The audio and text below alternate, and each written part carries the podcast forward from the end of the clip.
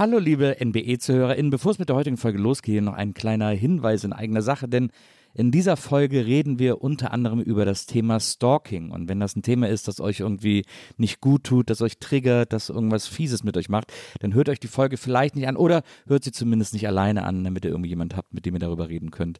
Und äh, jetzt geht die Folge los.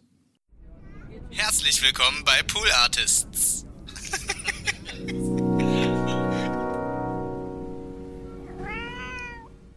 Als ich mein Buch geschrieben habe, habe ich mir zur Ablenkung ein Café vorgestellt. Wie ich das machen würde, wie das heißen würde, was es dort gäbe. Ja. Aber halt zur Ablenkung. Wie, äh, wie hätte das geheißen? Marys. Hast du wirklich lange überlegt, muss man. Du, ich habe lange überlegt und dann bin ich zu dem Schluss gekommen, dass es ein guter Name wäre. Und, äh, oder war es Mary? Jetzt weiß ich gar nicht. Doch, ich glaube, es war Marys, ja. Und dann ist aber einfach dadurch, dass ich so nah an der Gastroszene auch bin und so viele Leute kenne, die Läden haben, 100 Prozent Auf klar, gar dass ich das Fall. nicht machen möchte. Eins, zwei, eins, zwei, drei, vier.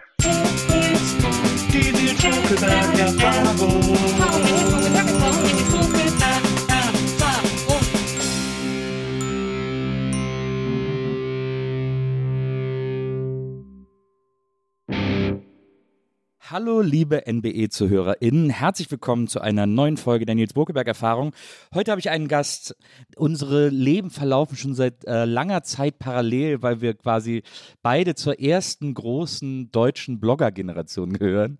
Und äh, sie ist aber in allem, was sie tut und was sie seitdem getan hat, sehr stilprägend und äh, eine, äh, eine sehr spannende und aufregende ähm, äh, Frau, die die äh, wil- wildesten und weirdesten Sachen gemacht hat. Und das, ich finde das so einen aufregenden und tollen Lebenslauf. Und ich finde sie äh, so eine wichtige Person für deutsche deutschen Modejournalismus, für deutsche Medienöffentlichkeit. Und deswegen freue ich mich total, dass sie heute hier ist. Herzlich willkommen, Mary Sharpe. Geht runter wie Öl. Ja, das ist echt. Aber so wie du hast 2006 mit dem Bloggen angefangen, ne? Und, das, und ich habe auch ungefähr so 2005, 2006 habe ich auch, wir sind uns ja dann mal auf irgendwelchen Veranstaltungen so halb über den Weg gelaufen und so. Aber das ist echt schon ganz schön lange her. Also du bist, glaube ich, eine der wenigen, die ihren Blog noch hat, ehrlich gesagt. Noch, ja. also zumindest die URL. Ja, ja, es ist, es ist auch total irre. Und langsam bin ich jetzt auch in dem Alter, oder Ja. beziehungsweise ist 2006 so eine Zahl, die jetzt so weit weg ist, dass die Leute einfach schon per se beeindruckt sind. Die Tatsache, dass einfach die URL noch da ist und da noch etwas auf dieser URL stattfindet, was so ein bisschen so aussieht wie das, was damals war, ist an sich schon beeindruckend. Ja, da ist ja, da gibt es auch noch Blogbeiträge. Gibt's ja, auch Ja, noch, man muss einfach Seite. lange genug dabei bleiben und dann irgendwann. Wobei du ja mehr immer so wirklich in dieser Blogger-Szene Ja, warst. Und ich war immer eher so, ich wusste von dieser Blogger-Szene nichts, als wir damit mit dem Blog angefannger haben, sondern Ja. wir kamen eher irgendwie von dieser anderen Richtung. Ja, du hast ja etwas in Deutschland etabliert, was es zu dem Zeitpunkt hier noch nicht gab oder was auf jeden Fall, äh, also gab es international an ein, zwei Outlets sozusagen, aber in Deutschland gab es noch nicht, nämlich dieses, das sogenannte Street Style, äh, die Street Style Fotografie.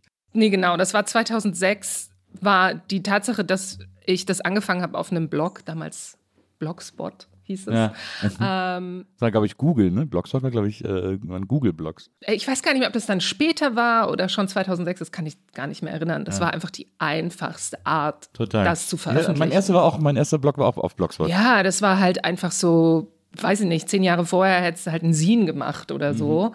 Zu dem Zeitpunkt war das halt so, okay, ist nur online, dann lädt man die Dinger da hoch, schreibt was dazu, that's it. Kein Host, kein Hosting, kein Webdesign, kein gar nichts. Es gab, glaube ich, so fünf Templates, aus denen man auswählen konnte. Ja, man konnte so die Farben von der Überschrift bestimmen, aber sonst sahen die alle eigentlich ziemlich gleich aus. Und wenn es das nicht gegeben hätte, weiß ich nicht, ob unsere Motivation so groß gewesen wäre, irgendein anderes Outlet dafür zu kreieren, ehrlich gesagt. Das hat schon viel damit zu tun gehabt, dass es so easy war. Wieso hast du dich für diese Art, also ich habe mal gelesen, dass man im Interview erzählt, ähm, du hast ja damals studiert und bist von Karlsruhe nach Berlin gekommen, äh, musstest dann in Berlin irgendwie noch ein Zusatzfach wählen, hast dich dann für Japanologie entschieden, weil kanntest du nicht? Ja, das ist auch ein guter Ansatz, ein Studienfach zu wählen. Ja, das ist. Ich komme nicht aus einer Familie, wo die Leute studiert haben und bin ins Stu Studieren, in dieses ganze Universitätsding total reingestolpert und habe eigentlich Mein Hauptfach war damals Kunstgeschichte, das habe ich auch als erstes angefangen und das hat irgendwie so gepasst. Aber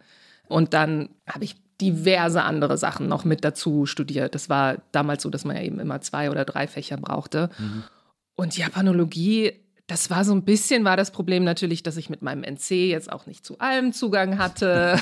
Und dann habe ich mir irgendwie eingebildet, eine Sprachbegabung zu haben, beziehungsweise, beziehungsweise musste ich für Kunstgeschichte Latein und Italienisch lernen, mhm. was ich beides nicht in der Schule hatte, also musste ich beides nachholen. Und das fiel das baut ja aber Gott sei Dank aufeinander auf. Also zum Glück, ja, ja, wobei das Latein definitiv der höhere Berg ist, den man ja. da beklimmen muss. Ja. Und das ging irgendwie so ganz gut. Und dann dachte ich, Mensch, Sprachen und ich, das läuft.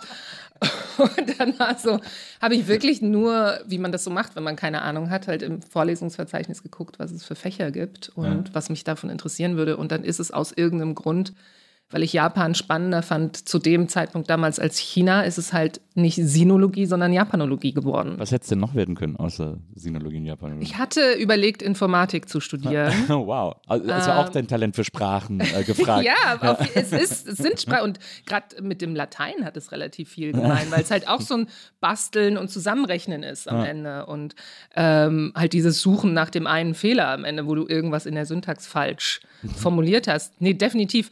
Und da hat dann aber mein damaliger Freund äh, gesagt, dass er nicht glaubt, dass ich das, dass das was für er mich möchte ist. nicht mit einer Informatikerin zusammen. Der fand es ganz gut, dass ich Kunstgeschichte gemacht ja. habe. Das war so, er war selber Informatiker, das ja. kommt noch dazu und der meinte. Er hatte Angst, er hat seine, seine Fälle davon schwimmen sehen.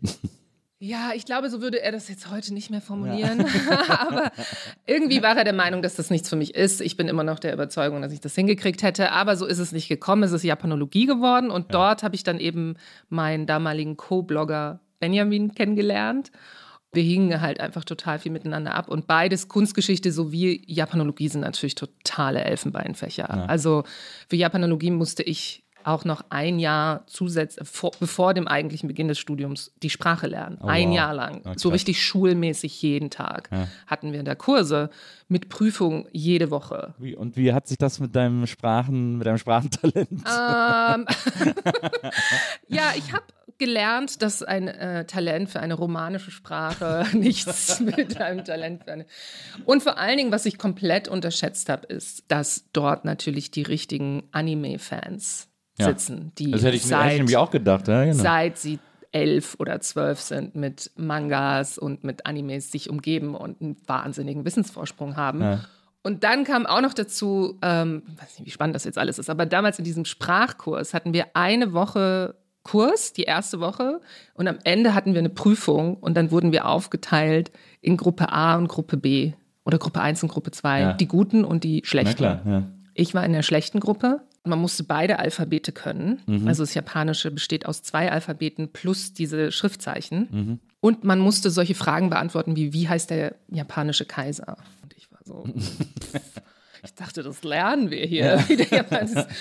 ja, und dann war ich sofort in der schlechten Gruppe habe auch das erste Semester von diesem Sprachkurs komplett versemmelt. Ja. Also bin durch zu viele wöchentliche Prüfungen durchgefallen, weil ich nicht hinterherkam mhm. mit dem Lernen. Und dann musste ich in den Semesterferien, diese Wintersemesterferien habe ich komplett in der Staatsbibliothek verbracht, weil ich eine Nachprüfung machen musste. Ja. Also es war ein unglaublicher Krampf. Wie, wie ist dein äh, Japanisch heute? Äh, Meinst du, wenn du jetzt nach Japan oder nach Tokio fliegst oder so, kannst du dich da noch verständigen? Vielleicht besser als du. Ja. es ist ich habe das nie besonders entwickelt. Also durch die Art, wie dieses Studium da organisiert war, hatte ich auch naja, ich war jetzt nicht, ich war nicht die beste Studentin ja, da. War ja auch nicht dein Hauptfach. Äh, naja, es war mein, mein zweites Hauptfach. Ah, ja, also okay. es war Kunstgeschichte war das erste und dann das zweite und ich bin überall durchgekommen. Ich habe auch die Magisterprüfung dann ja bestanden. Die Japanologie-Magisterprüfung ja. irgendwann viel, viel später. Aber wobei mir meine Professorin dann in der Sprache, man musste dann auch wirklich noch Sprachprüfungen machen, ähm, schon auch gesagt hat, naja, das ist jetzt nicht ihr Steckenpferd, das mit der Sprache. Ne? ich so, mm. Also, ja. ja. Ich sag mal ja. Wie ist, wie ist das eigentlich? Wir kommen ja dann gleich auf die Gründung von, äh, von in Berlin, aber du hast es ja schon angedeutet, du kommst ja aus so einem 400-Seelendorf. Ja. Du bist in Oschatz gebo geboren, was Das, auch schon oh, nur. Vorsicht, Oschatz ist nicht das 400-Seelendorf. Nee, nee, nicht, Oschatz dass hat, hier nee, gleich ich weiß, Leserbriefe ist, ein, kommen. ist, eine, ist eine Kleinstadt mit so 13.000 Einwohnern ungefähr. Mittlerweile, ja. Genau. Ja. Und äh, bist dann da in der Nähe in so einem Dorf aufgewachsen, Mhm. wirklich so am Bauernhof, Classic irgendwie. Und jetzt hast du gerade eben schon gesagt, da ist dieses Studieren nicht so äh, geläufig irgendwie und auch nicht so auch nicht so Mhm. üblich. Also fanden die das cool, dass du studieren gehst, oder war es eher so, ach guck mal, jetzt macht sie hier. Für meine Mutter war das sehr wichtig, dass Ja. ich studieren gehe. Ah, ja. Mhm. Sie durfte selber nicht studieren, also in diesem DDR-Zusammenhang hatte sie nicht den Zugang zu dieser höheren Bildung. Und deswegen war das für sie sehr, sehr wichtig immer, Ja, dass ich gut in der Schule war und dass ich Abitur mache. Und dann war es auch für sie ganz klar, dass ich direkt nach dem Studium mit 18 anfangen muss zu studieren. Und also ich bin da aber halt wirklich komplett ohne, ja, ohne Ahnung reingeschlittert. Also ähm, mein Abi war ganz gut, ich glaube irgendwie 2-0 oder sowas, aber das hat auch schon damals nicht gereicht, um, weiß ich nicht, Medizin oder Jura oder irgend Ja. sowas stu- zu studieren, auch wenn das überhaupt nicht mein Ding gewesen wäre. Und dann war es halt so ein, ja, so ein absurdes Fach wie Kunstgeschichte, von dem ich halt auch nicht wusste, dass es eigentlich was ist, was halt sogenannte höhere Töchter gerne mal studieren. Ja. Und ein bisschen davon ausgegangen bin, dass die alle da so sind wie ich. Und Kunstgeschichte ist es eigentlich auch nur geworden, weil ich mal den Plan hatte, wirklich an die Kunstuni zu gehen. Ich hatte so ganz klassisch Kleinstadt, wir hatten so ein Stadtmuseum und da war so ein ganz alter ähm, Typ mit so langem grauen Bart, das war der Stadtmaler. Ja. Und der hat für die äh, Jugendlichen in der Stadt so Kurse gegeben. Und Ja. ich war ewig in diesem Kurs drin. Und dann haben wir halt die Stadtmauer gemalt und Ja. äh, Bäume, es gibt so, sowas. Und deswegen wollte ich eigentlich ganz gern Kunst studieren, ich wollte gern Fotografie studieren, sowas. Und das wäre mit 18, hätte das nicht funktioniert. Mich hätte keine Kunstuni angenommen, weil ich nichts konnte. Ich war dann aber auch in Leipzig da an der Kunstuni als Schülerin, die hatten so Abendkurse und solche Sachen. Aber das hätte definitiv viel, viel länger gedauert. Also dann hätte ich erst irgendwie entweder eine Ausbildung machen müssen oder irgendwie, ja, in die Richtung halt. Und das war für meine Mutter damals nicht keine Option. Ja. Und dann war so klar, du musst an die Uni direkt nach dem Abi. Und ich bin, als ich Abi gemacht habe, wirklich gerade erst 18 geworden. Sächsische Abi ist nach zwölf Jahren. Und war dann so ein bisschen so, äh, okay, das Was, hatte mich ich? beworben für Theaterwissenschaften, Kunstgeschichte und habe angefangen mit Kunstgeschichte und Germanistik. Und dann saß ich in den ersten Germanistikkursen und dann ging es um so mittelalterliche Dinger. Und ich Das war, war, das war dann noch in Karlsruhe, glaube ich. ne? ja, ja, das war in Karlsruhe. Und dann habe ich gewechselt auf Medieninformatik, weil ich schon in der Schule Informatik hatte und Ja. da so Turbo Pascal und solche Sachen gelernt habe. Und dann da auch wirklich recht gut war, dann in diesem Medieninformatikfach. Weswegen ich darauf kam, Informatik dann als zweites Fach machen zu wollen. Ja, aber es war alles so total, es hatte jetzt nicht viel Ziel oder Planung, die da dahinter stand. Das war wirklich eher so, naja, man muss halt an der Uni sein. Und dazu kam, dass es in Karlsruhe damals alles schon Bachelor war. Das waren die ersten Bachelor-Studiengänge. Das heißt, ich wäre eigentlich mit 21 fertig gewesen. Und dann war ich so, das kann es jetzt aber nicht gewesen sein. Also das war jetzt ja nicht Studium, oder? Mit 21, was soll ich denn dann mit 21? Und dann gab es auch sehr, sehr wenig Masterangebote nur. Und deswegen bin ich dann auch nach Berlin und habe dort dann eben in den etwas mehr laissez-faire organisierten Magisterstudiengang gewechselt und habe es dann noch mehrere Jahre hingezogen mit dem Studienabschluss. Aber dann hast du dich ja gut so an Großstadt gewöhnt über so verschiedene Stationen. ja, und jetzt gewöhne ich mich gerade wieder ab. Ans Land. Jetzt gewöhnst du dich wieder ans Land. Jetzt ist gerade wieder so nach. Nächstes Jahr habe ich mein Berlin 20-jähriges. Ja. Jetzt reicht's langsam, habe ich so Ja, das das, das kann ich verstehen. Ja. das kann ich so. Ähnlich geht's jetzt mir auch. Jetzt geht's wieder zurück. Na. Hattest du jemals, also klar, jetzt, es war so ein bisschen aus der Not geboren, gab es trotzdem mal irgendeinen so einen Moment, wo du gedacht hast, was du mit einem Kunstgeschichtestudium anfängst? Also so, keine Ahnung, Galeristin werden zum Beispiel. Ja, durchaus. Also ich hatte schon so das Gefühl, ich hatte, also wie gesagt, ich bin nicht jemand, der so plant oder ich bin nicht in das Kunstgeschichtsstudium reingegangen und habe gedacht, irgendwann werde ich Museumsdirektorin. Und das klingt jetzt so, na, natürlich nicht, aber super viele Leute fangen natürlich das, dieses Studium an und wissen schon sehr genau, was sie interessiert, beziehungsweise stellt sich das dann so im Laufe der Zeit raus. Und ich wusste aber auch gar nicht, was so die finanziellen Verhältnisse sein müssten, um Ja. diese ganzen Karrierewege zu beschreiten. Und als ich dann so verstanden habe, okay, also da ist jetzt unbezahltes Praktikum wäre schon ganz gut und Volontariat, na, da kriegst du so 200 Euro im Monat. Ähm, und dann war mir relativ schnell klar oder so, zumindest so unter, unterbewusst klar, dass das richtig schwierig wird für Ja. mich. Ja. Ich habe dann so die ersten Praktika gemacht. Ich war das erste Mal in Berlin für ein Praktikum bei Texte zur Kunst, bei dieser sehr akademischen, intellektuellen Kunstzeitschrift, war völlig überfordert. Die wussten auch nicht, was sie mit mir machen sollen. Ich war, glaube ich, 19 oder so und hatte wirklich von nichts irgendeine Ahnung. Und da hatte ich aber so das erste Mal, habe ich dann so gesehen, okay, wer kauft denn eigentlich diese Kunst? Also wo, wo geht das denn eigentlich hin? Und mir sind einfach komplett die Fälle weggeschwommen, weil ich überhaupt nicht diese, ich wusste nichts. Ich wusste nicht, wie man mit diesen Leuten umgeht, wie Ja. man, und das war mir einfach vorher nicht bewusst, wie viel andere Soft Skills du brauchst in dieser Welt, die ich halt alle nicht hatte. Und es ist nicht so, dass ich Stil in Berlin angefangen habe, weil ich dachte, okay, das mit der Kunstgeschichte, das wird nichts. Aber es war definitiv so ein, so der Schritt hin Richtung, ich will jetzt was für mich selber machen. Ich will jetzt was machen, was, wo ich nur von mir abhänge und Ja. nicht irgendwie mich da so durchwursteln muss. Das war auch so dann so eine Art als so eine Art Ausgleich im weitesten Sinne Absolut. gedacht. Ja. also ich meine, wenn man eine Geisteswissenschaft studiert, ist alle Arbeit, die man macht, für sich selber oder in der Hoffnung, dass es irgendeiner von den ProfessorInnen liest. Ja. Also man sitzt stundenlang an Texten, an Recherchen für Referate, für Hausarbeiten, die ja wirklich dann, die interessieren ja keinen. Also die, die, das macht man nur für sich selber, für seine eigene interne, innerliche Bildung quasi. Und das ist, ja, das ist einfach auch dann so ein bisschen langweilig ist das falsche Wort, weil ich es immer noch was finde, was interessant ist. Aber Mühsam ist es auf jeden Fall. ja, es hat mir einfach nicht ausgereicht. Ja. Und dann war so diese Idee des, okay, pass auf, wir machen das jetzt und dann stellen wir das online, dann gucken wir mal, was passiert, war einfach viel aufregender. Mhm. Und so aus der, aus der Situation kam das. Aber war denn Mode für dich schon ein großes Thema zu dem Zeitpunkt? Ich sag mal so, ich bin vielseitig interessiert. Und es ist nicht nur Mode. Und es war auch damals nicht nur Mode, Ja. sondern es waren super viele unterschiedliche Sachen, die mich immer interessiert haben. Und eins davon ist das halt. Und Ja, aber du, aber du hast ja schon durch diese, durch diese Fotografie, die auf diesem Blog stattgefunden hat, sehr zu so einer Stilbildung beigetragen. Also das, Ja, es war für mich einfach auch dieser krasse Kontrast zu Karlsruhe, nach Berlin zu kommen und einfach zu sehen, okay, die Leute benutzen hier Kleidung, um sich auszudrücken und ziehen halt nicht nur so eine Allwetterjacke an, wenn im Herbst. Und das, das war das, was mich, glaube ich, so beeindruckt hat. Wobei, wenn man sich jetzt diese alten Fotos anschaut, ist das halt.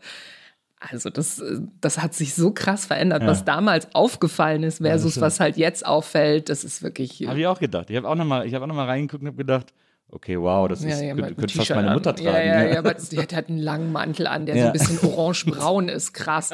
Also, das war aber damals. Ich weiß nicht, ob es nur meine Perspektive war oder ob es schon auch was mit diesen, mit diesen, mit dies- dieser Veränderung, dieser krassen Veränderung, die Berlin ja auch gerade in diesen 2006, also Mitte der Nullerjahre mitgemacht hat, ob das, was da, aber das war, es ist auch nicht so, dass wir uns irgendwo hingestellt haben und dann 500 Bilder gemacht haben von Leuten, sondern wir haben wirklich viel gewartet und viel, ja, ausgewählt. Da ist schon richtig viel Zeit reingegangen, diese Leute zu finden, auch wenn Ja. es heute so aussieht, als hätten wir so irgendjemanden fotografiert. Ihr wart so hauptsächlich in Mitte unterwegs und so, ne? weil da auch Ja, die weil das, meisten äh, Paradiesvögel rumlaufen quasi. Ja, das muss man schon sagen, dass ähm, damals Münzstraße war halt Ja. der Spot, der komplett anders war als jetzt, also viel runtergerockter natürlich mit viel mehr Leerstand. Aber ja, ja, das war schon. Wir haben es definitiv, wir haben uns auch an andere Orte gestellt und wir haben auch natürlich so spontane Fotos gemacht, also wenn wir einfach irgendwo unterwegs waren und jemanden getroffen haben, aber das war nicht so effizient, sag ich mal. Das war schon ähm, Mitte, ja. Ich glaube, wenn man es glaub, man's heute machen würde, würde man wahrscheinlich echt irgendwie in Neukölln abhängen oder so. Es kommt drauf an, was man, was man sehen will. Ne? Jetzt, äh, es ist definitiv, gibt es mehr Orte, an Ja. die man sich jetzt stellen kann, ja, definitiv. Ich habe das ja damals auch wahrgenommen und diese Beobachtung teile ich auf jeden Fall, dass das damals, wenn man sich das angeguckt hat, war das High Fashion. Und es war auch immer so, dass man dachte so, wow, was die kombinieren und, und was die da anhaben. Und äh, das ist so Berlin, das gibt's doch gar nicht, das ist super innovativ. Und wie gesagt, wenn man es sich heute anguckt, denkt man so, okay, das, diese Kollektion haben wir jetzt auch bei Uniqlo oder sonst wo irgendwie schon gesehen, das ist wirklich sehr, sehr faszinierend. Aber das ist, das ist natürlich das Wesen von Mode, schnell dated zu sein irgendwie. Naja, ich glaube, es hat auch was damit zu tun, dass damals, dass so das losging mit A, diesem krassen internationalen Berlin-Tourismus. Gab es damals schon Online-Shops? Ja, Amazon gab es. Aber jetzt so Modeshops, das war alles so in de- den Anfängen und Social Media. Ich meine, das, das erst, den ersten Social Media-Account, den Stil in Berlin hatte, war MySpace. Und jetzt hast du natürlich ganz andere Zugriffe. Ich meine, damals gab es nur HM. Jetzt gibt es HM, Arcade and Other Stories, Weekday, Bonti. Also, das ist eine Firma. Also, das hat schon auch was damit zu tun, dass, es, dass die Sachen jetzt viel mehr ähm, ja, erreichbarer sind. Also, dass du dich ganz anders anziehen kannst, einfach nur, weil du alles online bestellen kannst und natürlich auch viel mehr siehst. Ich meine, wir waren damals, als wir angefangen haben, weltweit einer von fünf Street-Style-Blogs. Das kann man sich nicht mehr vorstellen heute, wie das damals war. War man auch so irgendwie vernetzt untereinander? Hat man sich mal so getroffen auf Modenschauen oder so? Weil Bloggen damals extrem uncool war, wie du dich ja vielleicht erinnerst. Äh, Zumindest in meinen Und sehr Kreisen. vernetzt, aber gleichzeitig. Ja. hat man sich mit anderen Bloggenden vernetzt, weil alle Freunde es angeguckt, also alle anderen Freunde, die nicht gebloggt haben, es einfach angeguckt haben, als wärst du halt der Obernerd. Also ich habe das auch am Anfang gar nicht vielen von meinen Freunden erzählt. Und dann irgendwann so nach einem halben Jahr, nachdem wir dann die ersten internationalen Features hatten, weil wir waren viel schneller in der Presse außerhalb von Deutschland als innerhalb. Und dann dachte ich, Mensch, jetzt haben wir mal so 100, 100 Besucher am Tag, 140. Jetzt kann ich das auch mal so an meine Freunde rausschicken, weil das hat ja jetzt den, den Stempel. Dann haben die mich angeguckt, wie so, ach so, du machst da was im Internet. So. Das war extrem uncool. Deswegen ging das eher relativ schnell, dass man sich mit so anderen Bloggenden vernetzt hat. Ich weiß nicht, ob du das auch kennst, ob das Ich kenne das auch. Es gab ja dann, äh, ich meine, wie gesagt, bei, äh, bei Street Style war ja da die Auswahl nicht so groß bei dir. Ich habe ja eher so persönliche Texte geblockt und so. Da gab es natürlich eine riesen äh, Gruppe an, an, an Blogs und Bloggenden und so. Es gab ja so richtige Vernetzungsmechanismen. Es gab ja immer die berüchtigte Blog-Roll, auf der man Ja, äh, ja, andere ja, Blogs verlinkt hat wichtig, und so. Ja, ganz das war sehr wichtig. Und Dass auf die auch welcher immer drauf, geupdatet welcher wird. nicht. Ja, ja. dass Genau. die nicht immer gleich bleibt. So ein bisschen wie die Freundesliste bei MySpace damals. Es war auch sehr wichtig, die genau anzuordnen, wo man welche Freunde dann in diesem Raster hat und so. Crazy. Kann Mhm. man sich gar nicht vorstellen, womit wir Nachmittage verbracht haben. Nachmittag, Tage. Ja, ja absolut. Ähm, ja, auch also, so den richtigen Song für die MySpace-Seite wählen und so, das war crazy. ja, oder dann warten, bis endlich Björn vom Picknick seine schlechten Digitalfotos von der, stimmt. von der Samstagsclub, von der Engstparty online stellt und so kommt man da drauf ist oder nicht. Ja, ja, ja, das. Ja, wie die, was sagt man, der Opa erzählt vom Krieg, ist Ja. das so ein bisschen so. Also ich muss schon sagen, ich kann mich dem auch nicht erwehren, jüngeren Bekannten, die auch eher erst so fünf bis zehn Jahre in Berlin sind, davon zu erzählen, dass wir früher in der Dorotheenstraße in Mitte ausgegangen sind. Und dann deren Gesicht zu sehen, wenn die sich vorstellen, dass in Mitte Clubs sind. So, also, ähm, aber das ist ja auch so ein Berlin-Kennzeichen, dass man eigentlich immer zu spät ist und eigentlich die guten Phasen eigentlich immer verpasst. Aber ich habe ja auch die späten 90er, Anfang 2000 habe ich ja auch verpasst. Also Ja. ich hatte nie eine 150 Quadratmeter Prenzlauer Berg Altbauwohnung für 300 Mark äh, mit Schaukel im Wohnzimmer. Ist leider auch an mir vorbeigegangen. Du Oder, warst bestimmt nie im Eimer. Kennst du den, kennst du nee, einen? kenne ich nur vom Hör- kenn ich nur aus Geschichten. Ja, das, klar, das ist, Das ist das Berliner Schicksal. Man Das ist stimmt. immer zu spät. Das ist, glaube ich, bei allen, sagen wir mal, hippen Großstädten so, dass man immer, weil wenn man jetzt durch New York geht oder so, ist ja auch so ein ähnliches, äh, kriegt man das irgendwie auch irgendwie gesagt. Früher gab es die guten Clubs noch in der Stadt. Das stimmt tatsächlich, das ist faszinierend. Aber ich, äh, du hast auch mal für MySpace irgendwie kurz gearbeitet oder so? Ja, ich habe sogar für MySpace gearbeitet 2009.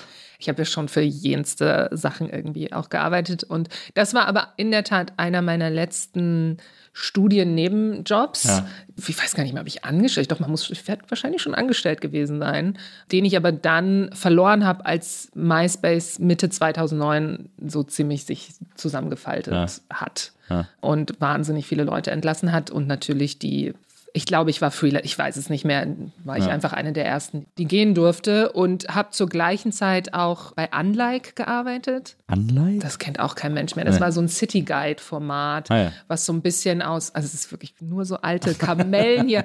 ähm, ich weiß nicht, ob du dich an Places erinnerst. Play Das war das sowas nicht der Vorgänger von Foursquare? Foursquare? Ja, genau. oh Gott. Jetzt Foursquare gibt es, glaube ich, auch nicht mehr. Oder gibt es das noch? Das ist eine gute Frage. Weißt du, es gibt Flickr zum Beispiel, gibt es noch. Das war damals auch total angesagt. Das wird dann aber irgendwann gekauft und dann wollte da keiner mehr. ja, das ja, also es ist wirklich so krass, wenn man das mal so, wenn man sich dann mal so überlegt, durch welche Social Medias man so durchgegangen ist. Ja, aber das ist ja, ich meine, wir sind ja, äh, also wir sind ja ungefähr eine Generation. Ähm, du bist ein bisschen jünger als ich, aber Ja. ich glaube, du bist 82, ja. du bist 82, du bist 82 glaube ich, geboren, 82, ne? ja, Ich ja. bin 76 geboren, also wir sind nah beieinander. Na du, ich zähle in manchen Definitionen durchaus als äh, früher Millennial. Ja. Ah, Ja, ja, ja. Also das lasse ich mir nicht nehmen. Den Millennial-Tag. Aber, also worauf ich hinaus wollte, ist, wir sind ja quasi die äh, letzte und im Grunde genommen auch einzige Generation, die diesen kompletten Medienwandel äh, bewusst miterlebt hat. Ja, also so auf jeden Fall. Unsere Elterngeneration ist dann irgendwann zu alt gewesen, die interessiert das heute nicht mehr, die Jungen kennen das von früher nicht mehr. Wir sind die Einzigen, die quasi von Mhm. höchstens ein C64 zu Hause haben, wenn überhaupt, bis, ja, ja. Äh, äh, bis, bis jetzt. Drei Schwarz-Weiß-Programme Genau. hin zu Streaming. Genau. Ja, auf jeden Fall. Deswegen finde ich es immer okay, wenn wir dann auch äh, so mit so einer archäologischen Lust.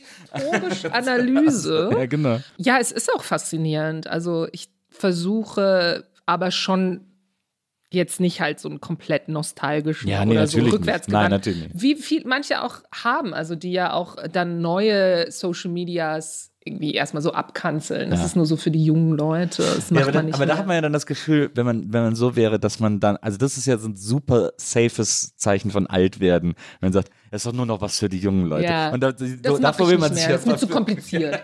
Ja, ja, auf jeden Fall. Vielleicht ist das auch einfach mein, mein Craving danach, jung zu bleiben. Ich einfach auf jeden neuen Social Media auch. anzumelden. Ja, bei mir auch. Ja, aber jetzt hast du einen Be-Real-Account? Natürlich.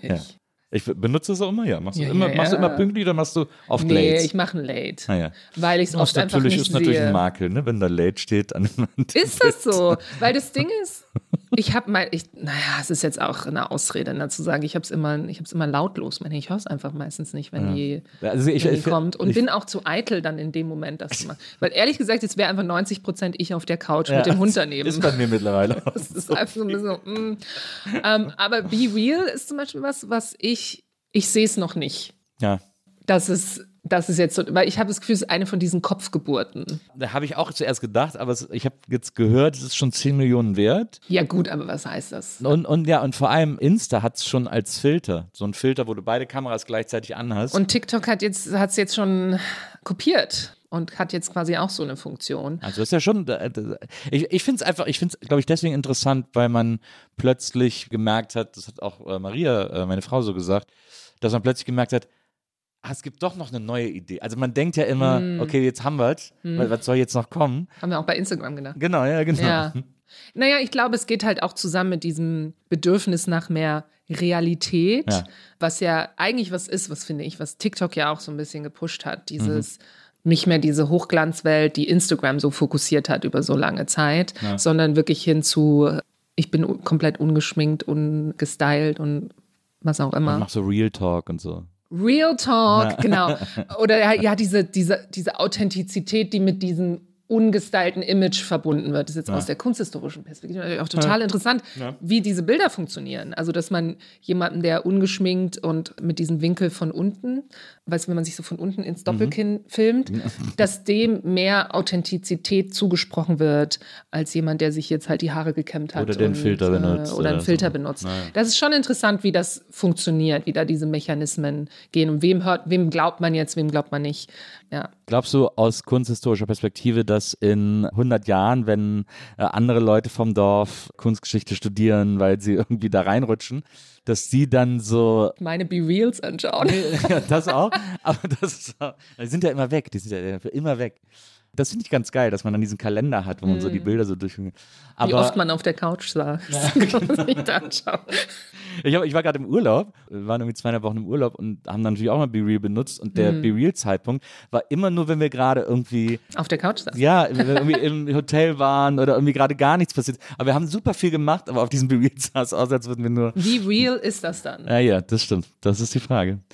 Glaubst du, dass das kunsthistorisch dann so eingeordnet wird in so, in so Phasen und Perioden, dass man sagt, äh, Ja. die Instagram-Periode oder irgendwie so, äh, das, das ist ja auch eine Art digitaler Kunstbegriff, der da irgendwie mit rein. Aus der kunsthistorischen Perspektive ist natürlich interessant, dass diese Flut an Bildern ist natürlich was, was vorher nicht da war. Ja. Also die, das, die Menge an Bildern per se ist ja über die Jahrhunderte, Jahrtausende immer weiter angewachsen und ist jetzt in einer, in einer Zahl vorhanden, die überhaupt nicht mehr greifbar ist. Ja. Natürlich kann man, gerade wenn man sich mit so mittelalterlichen oder Renaissancebildern, findet man immer mal noch irgendwo ein Bild, was man vorher noch nicht gesehen hat, aber die Anzahl ist so viel limitierter. Ja. Und wie man mit dieser Menge umgeht, ist natürlich schon interessant. Ist natürlich schon, und zusätzlich da halt das bewegte Bild, das digitale Bild, also was ist überhaupt ein Bild und bin froh, dass ich das jetzt studiert habe und nicht, äh, vor, nicht vor, nicht in 100 Jahren. Ist auch so interessant, wie Instagram mittlerweile zu so einem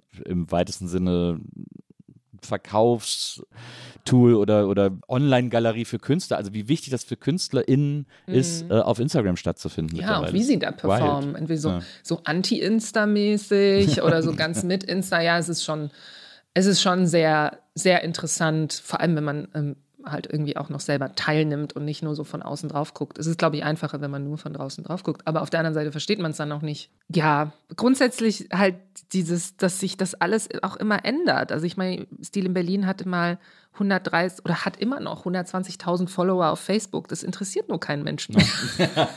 Also das ist nur, das ist so, ähm, also ich selber benutze Facebook für Gruppen halt noch und es gibt durchaus noch Leute, die den Messenger benutzen, auch wenn es sehr unconvenient ist mittlerweile.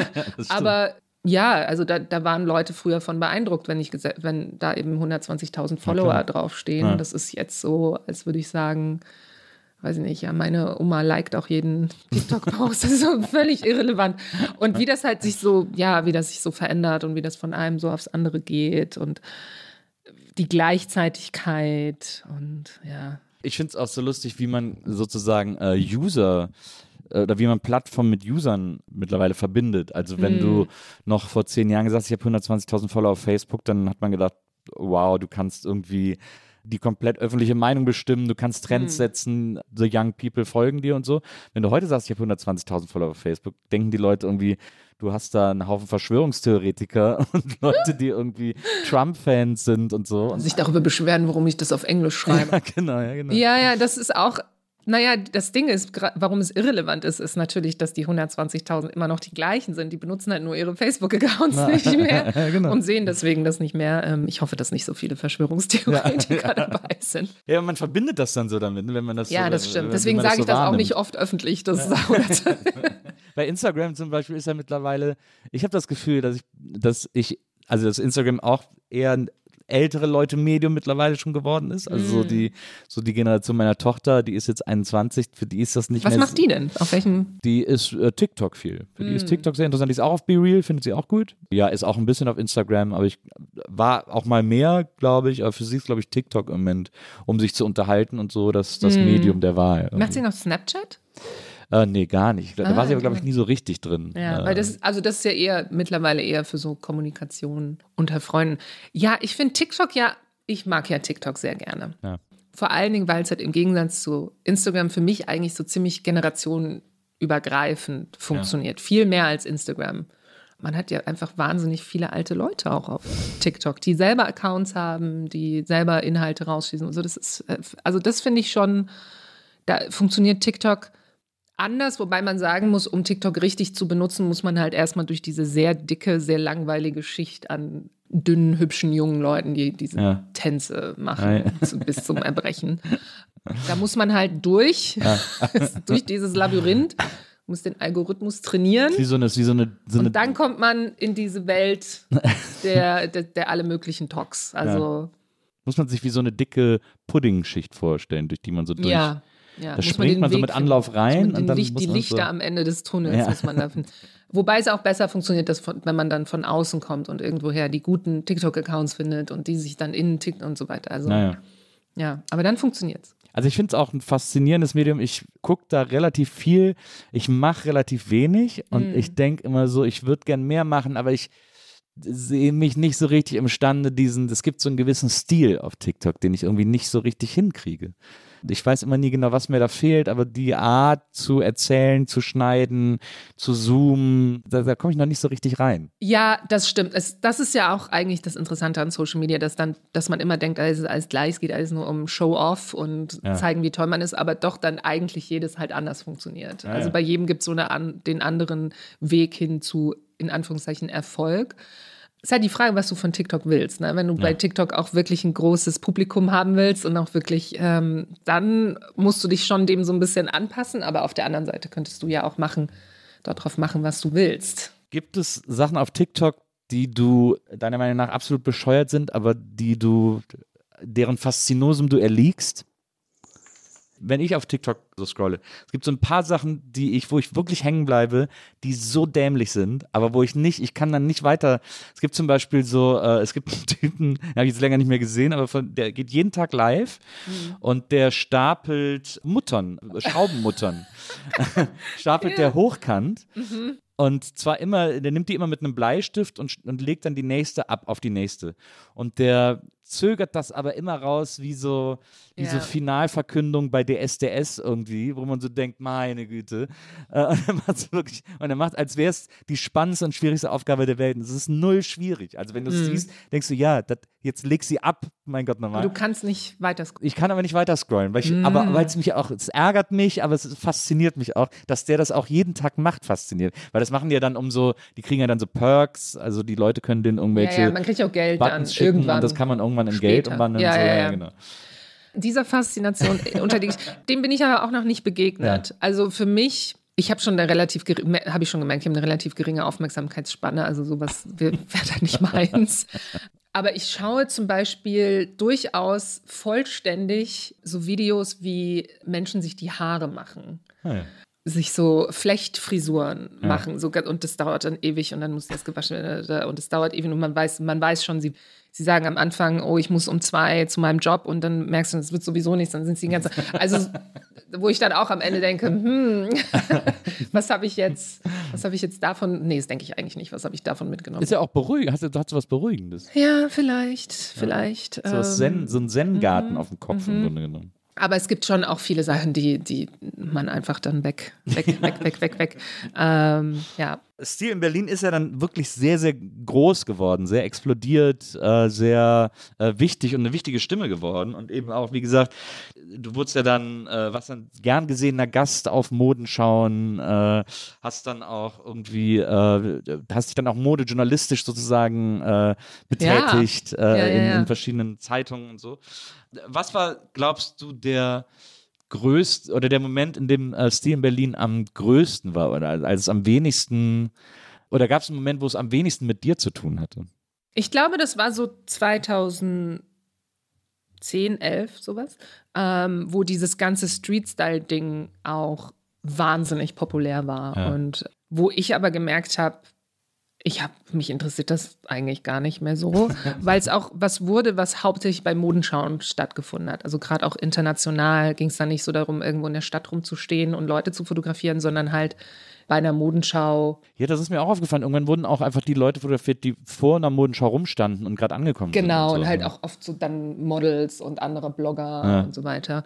Und ich muss auch sagen, dass eigentlich von meiner Persönlichkeit mir dieses Street-Style-Fotografieren auch überhaupt nicht liegt, weil ich eigentlich nicht, ich bin nicht, ich kann extrovertiert sein, Ja. bin aber von vom Grundsätzlichen her eher introvertiert und das gibt mir jetzt keine Energie, auf einer Straße rumzustehen und wildfremde Leute anzuquatschen und sie zu so, das ist mir, ähm, ja.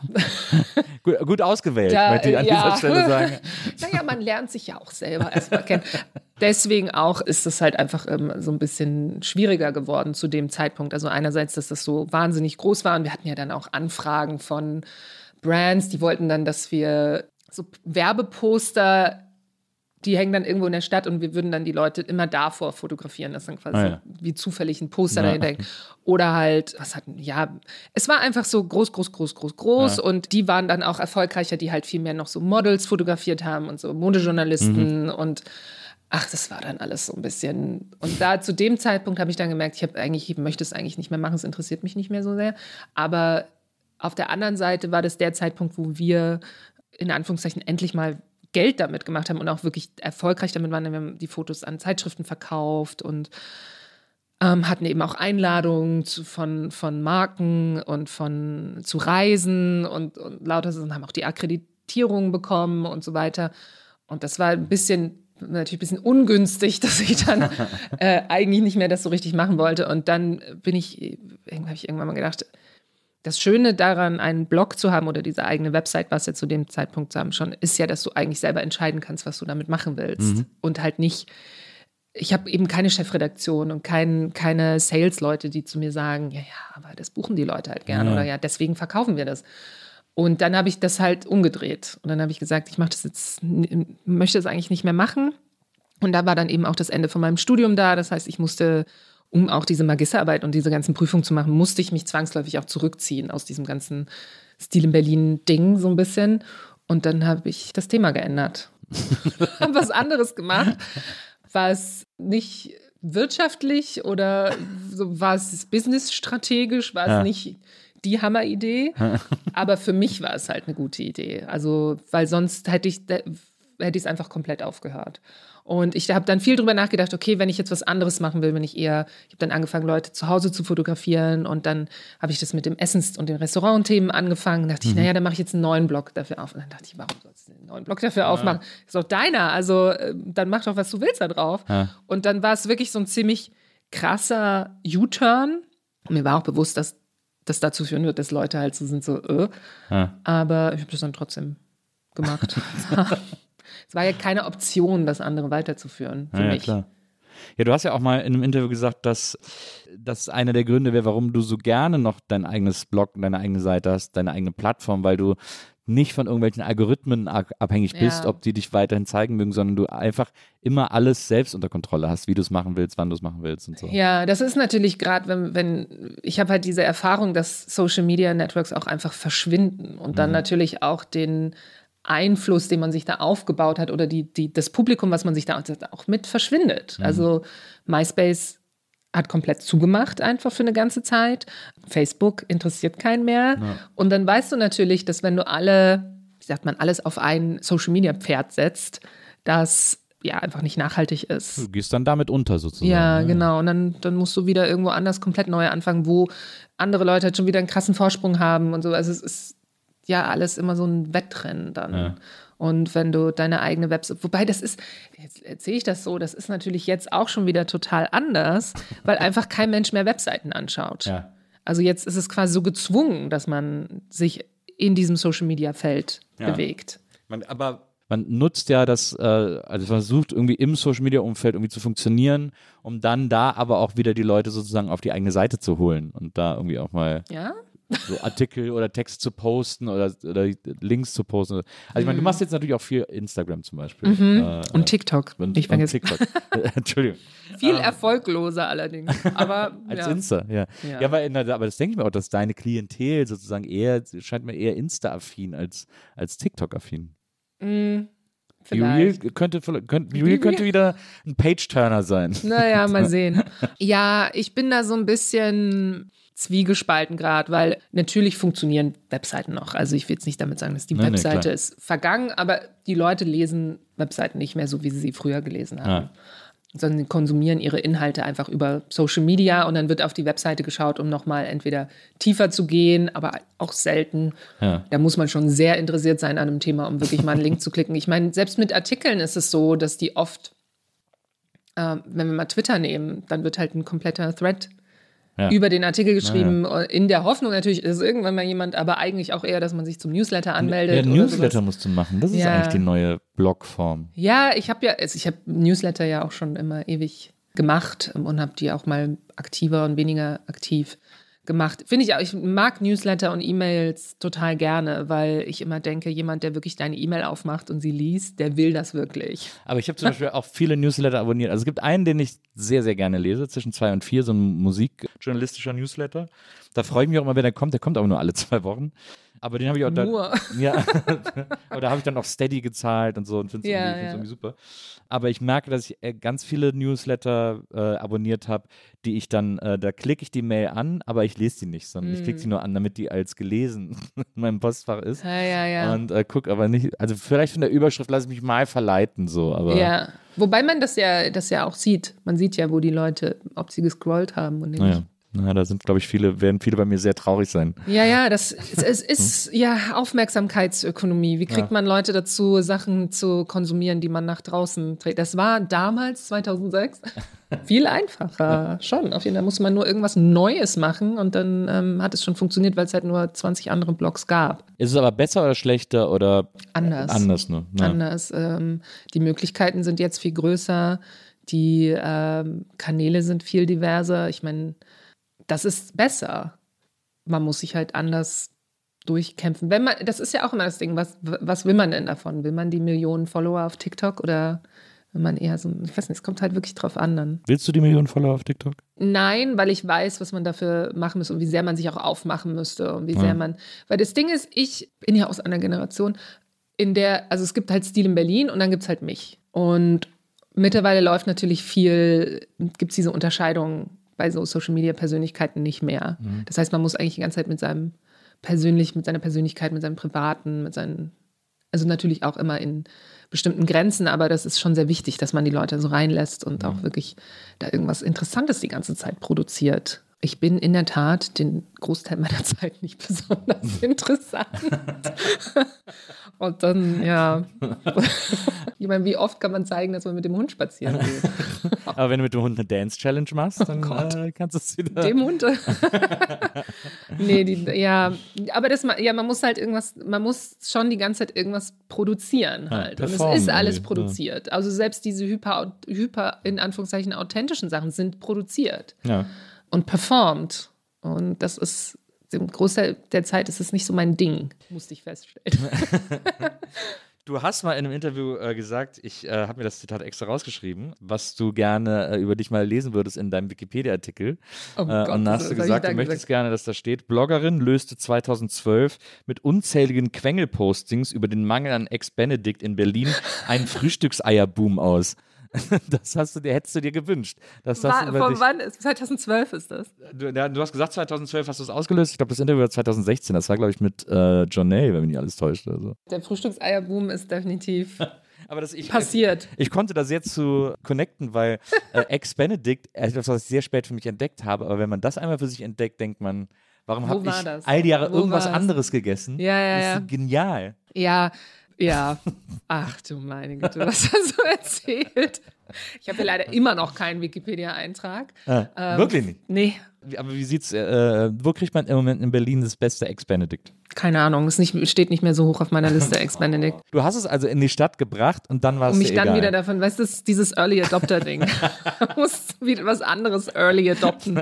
ähm, man ist die ganze Zeit nur am, nee, nee, das Beste, ich kann es dir ehrlich gesagt nicht sagen, weil Also es es, gibt ja mittlerweile dieses- es so dieses- viele gibt. es gibt dieses Benedict in äh, Charlottenburg, das finde ich Die haben eine komplette Brand draus Genau. gemacht. Und das ist aber, ja. irgendwie- da gehe ich super gerne hin. Da ist ein tolles Frühstück.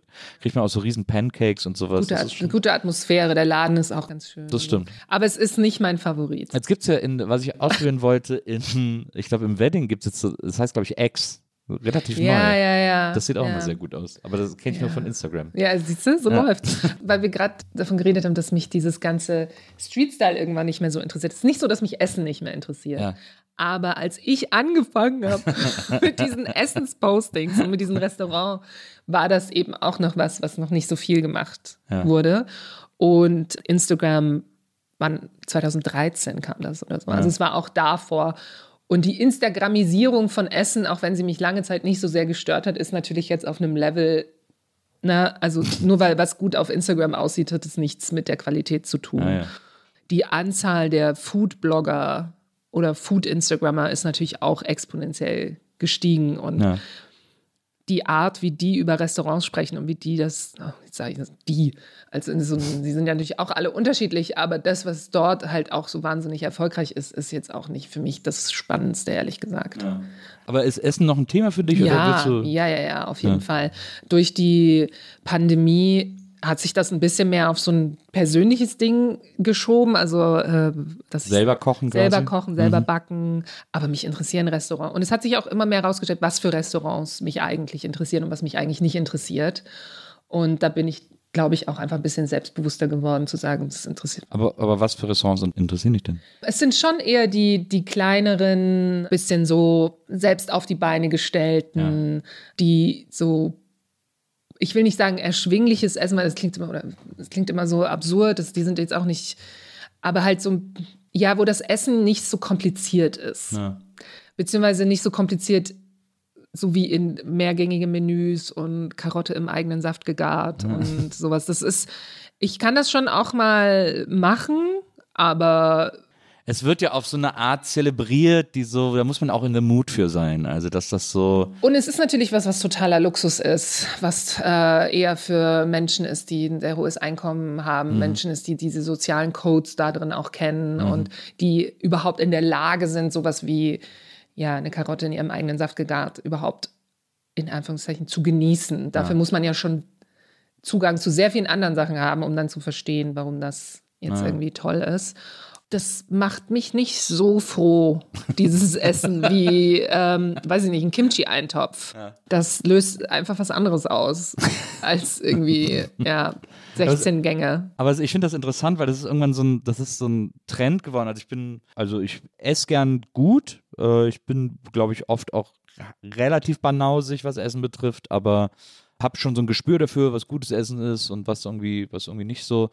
Und mir ist irgendwann mal aufgefallen, dass äh, gerade auch so, wo es dann so ins höherpreisige Segment geht, dass da dann plötzlich so eine, ich glaube, es gibt so ein, zwei Läden, die das in Berlin zum Beispiel auch sehr forciert und lanciert haben, dass das so ein Trend wurde. Aber so dieses, diese einfache Karte, auf der nur die Zutaten stehen, also auch gar keine Zubereitungsart mehr, Ja. sondern nur noch so fünf Zutaten stehen, so vom ja. Markt irgendwie und so. Das wurde plötzlich so ein Trend und ich finde es halt so uninteressant, wenn, wenn ich, wenn ich irgendwie im Restaurant auf eine Karte gucke und da steht halt Möhre, rote Beete, Haselnuss. äh, Haselnuss, genau, Butter. Und so, und das, Ja. Aber das, das wurde so ein totaler Trend, habe ich das Gefühl. Das habe ich dann eine Zeit lang in ganz vielen Läden gesehen Ja, ja. und hätte auch hab, hätt gedacht, du, äh, können wir jetzt auch weiterziehen. Also Ja. ist okay. das ist ja nicht so, dass das Essen nicht ohne Trends funktioniert. Also Naja. da gibt es ja ganz viele verschiedene Trends und Sachen, die so kommen und gehen. Da ist die Verwandtschaft zur Mode wieder sozusagen. Und früher hat man ja, was hat man immer gesagt, bla bla bla an d -d -d Schaum. Ja. Da war dieses an, also nicht äh, mit oder so, sondern an. Und dann war es halt dieses, ja, äh, rote Beete, Haselnuss, Blaubeere. Ja. So. 50 Euro. Ja. okay. Ja, davor war ja diese, diese Molekularsache. So, Mm, äh, ja, ja, die das war ja auch zwischendrin auch, lang, mal ganz fancy. Ja. Wo, wo alle unbedingt mal einen Platz im El, El Toro hieß das, glaube El, ich. El, Bull, El Bulli, ja El genau. Bulli. El Bulli Mm. Ja, war Fünf ich auch Jahre Warteliste. Ja, das sind natürlich, also diese ganze Essenswelt und gerade auch diese Restaurantwelt ist natürlich auch total politisch und wie sie organisiert ist, ist halt überhaupt nicht egalitär oder überhaupt nicht demokratisch, sondern da gibt es schon auch ganz viele Sachen, die extrem schwierig sind und gerade, dass dieses hochpreisige Fine Dining immer so als Speerspitze der Entwicklung gesehen wird, ist natürlich auch was, was mich stört. Also ist natürlich auch was, wo ich so denke, so, mh, wie viel Einfluss hat das jetzt wirklich? Und dann kommen andere Leute so mit, ja, ja, wenn, aber wenn die das machen, dann irgendwann wird sich das dann auch durchsetzen. Also wird dann dieser Trickle-Down-Effekt so äh, beschworen, der ja nicht real ist. Dann bin ich immer so ein bisschen so, ach, dann lieber so ein Teller türkische oder anatolische Mante. Er freut mich irgendwie mehr. Ja, das Gibt verstehe mir ich. mehr. Das verstehe ich total. Ich finde das, ich finde das, also gerade Essen und Restaurants und so. Ich habe zum Beispiel, wenn ich mit Maria im Urlaub bin, äh, wir haben die äh, seltene Spezialfähigkeit, immer genau die falschen Restaurants auszusuchen, Oh wenn wir no, so ihr macht Stadt keine laufen. Recherche vorher. Nee. Ja, also wenn wir manchmal machen wir eine vor, dann ist es auch super, aber wenn wir keine machen, dann ist es wird es immer ein Albtraum, Ja. weil dann denkt man immer so, ja, man sucht jetzt was, was Nee, nicht so nee. überlaufen ist und wo, in so einer Man Seitenstraße, das nicht muss dann lesen. eigentlich Man kann es so. nicht lesen. Ja. Es ist schwierig, in einer fremden Stadt die Codes rauszufinden, die dich zu. Nee, ich bin großer, ich, ich recherchiere vorher und habe dann Listen. Gerade wenn ich an Orten bin, wo ich weiß, dort will ich jetzt, also da wollte ich schon immer mal hin, da, da will ich schon mal. Dann ist es auch so, dass mich das spontane Suchen von Restaurants total stresst. Die Idee, eine Mahlzeit an ein mittelmäßiges Restaurant zu verlieren, weil man kann ja nur so und so viel essen am Tag. Ja, ja. Man fängt ja auch quasi erst so an an. zu suchen, wenn man Hunger hat und dann Nein, nein, stresst nein, es nein, halt nein. total. So. Ich bin eine, wenn ich irgendwo bin, wo, ich, wo es wirklich ums Essen geht, also es gibt natürlich auch Orte, an die ich fahre, wo das nicht so eine große Rolle spielt, dann plane ich meinen Tag nach den Restaurants. Oder äh, guck halt, okay, wo ist das, was, was, also, nee, nee, auf jeden Fall. Es würde mich, ich wäre endlos gestresst, wenn Ja. ich das nicht machen würde. Die Idee zum Beispiel in London spontan ein Restaurant zu suchen, dann kannst du, kannst du den Urlaub mit mir vergessen. Also, Ich fahre ich fahr, ich fahr diese Woche nach London. Wir fahren in einer großen Gruppe. ja. Äh, oh Gott. Und, dann und- hast du so mehrere. Mh. so wir haben diese überlegt- unterordnen. Na, wir haben jetzt schon überlegt, ein paar Restaurants zu reservieren, weil man dann, weil dann quasi diese Mhm. Auf Entscheidung jeden. Fall. Naja, weil die Entscheidung wegfällt und weil ihr sonst auch einfach nicht reinkommt. Na, ist in London so, ne? In London muss man Es reservieren. ist in so vielen Städten so, Ja. dass gerade wenn du mit einer größeren Gruppe da bist, ähm, eine Melodie ist ja gerade in Verona und Venetien, Venetien. Gott, ich bin in der Region Venetien, Ve- Venedig. Und da habe ich auch mehrmals, also habe ich so Restauranttipps hingeschickt. Gerade Venedig ist relativ kompliziert, weil es so viele Touri-Fallen gibt. Mhm. Meinte auch, ihr müsst reservieren, ihr müsst, res müsst da reservieren. Diese Restaurants sind oft auch sehr klein, das Ja. unterschätzt man ja dann. Da bin ich streng. ja, das verstehe ich. Das verstehe ich sehr. Selbst in Berlin äh, muss man irgendwie Oh ja, gut ja. vorher recherchieren. Aber da ist es mittlerweile so, dass wir uns da jetzt mehr wagen und da auch immer mal äh, positiv überrascht werden. auch von so Läden, wo man die andere wahrscheinlich vor fünf Jahren schon für sich entdeckt haben, aber wo man dann irgendwie, die man dann irgendwie findet und denkt, ach, das ist ja irgendwie ganz, ist ja, funktioniert ja ganz gut. Es gibt hier so ein, auf der Torstraße gibt es einen Laden, Peter Paul heißt er. Deutsche Tapas machen die. Und da gibt es dann so Currywurst und sowas alles, aber so als Tapas und so ein bisschen fancy, Mhm. aber sehr lecker. Einfach äh, immer, immer mit so einem Twist, der aber dann auch meistens wirklich kulinarisch okay ist. Das ist so. gut. Naja, also es gibt es kann ja auch total in die Hose gehen, aber Oh, da, ja, ja, ja. da hat, hat das irgendwie immer ganz gut hingehauen. So. Deswegen, ähm, Den kenne ich gar nicht, den Laden. Peter Paul. Peter Paul heißt der, genau. Hm. Der ist ja äh, zwischen äh, Rosenthaler Platz und äh, Schönhause. Auf der Ecke. Genau, da. auf dem Stück. Es gibt einen neuen taiwanesischen Laden auf der Torstraße. Mibab. Da kann man so Einzel-Hotpots bestellen. Ah, cool. Ich war auch noch nicht da, aber ich bin sehr interessiert. Ich mag Hotpots sehr gerne. Ja. Und dann Hotpot funktioniert aber nur mit einer größeren Gruppe. Mhm. Und dass man da so einzeln bestellen kann, das finde ich ganz gut. Das ist so diese Art Fondue, äh, äh, ja, koreanisches ja, ja, äh, ähm, Fondue. Taiwanesisch in dem Oder Fall. Oder ja. Chinesisch gibt es auch viel. Ja. Es gibt es auch für Koreanisch, glaube ich. Genau, und da kriegt man halt so eine heiße, äh, heiße, hot, scharfe Brühe mit. Und normalerweise kannst du halt alles immer so selber dann reinwerfen und selber kochen. Ja. Da kriegt man das aber halt als Einzelportion. Was ich auch nur, was ich nur Sehr interessant. Ja, was ich, was ich nur empfehlen kann, eines der, eines meiner liebsten äh, Geräte bei mir in der Küche ist ein Single Raclette. das wird mit Teelichtern betrieben. Und dann hat man so eine Pfanne, wo genau eine Scheibe Raclette reinpasst. Und dann kann man sich immer, da muss man nicht auf Weihnachten warten, muss auch Und wie nicht lange warten, bis- steht man da? Und mit Teelichtern Das geht schnell, das geht Ja? Mm. sehr schnell, ja, ja. Das dauert keine Viertelstunde, dann ist der, ist der Käse geschmolzen. Das ist genial. Käse. Ich liebe Käsefondue. Ja. Ich bin nicht so Team Raclette. Ich bin eher Team Käsefondue. Es gibt aber mehr Leute, die Raclette mögen. Ja. Leider. Man muss immer suchen nach Leuten, die mit einem Fondue essen wollen. Aber es gibt, es gibt auch hier in, da wollte ich nämlich auch mal hin, hinter der Kulturbrauerei gibt es einen Laden, der unterschiedliche Fondues anbietet.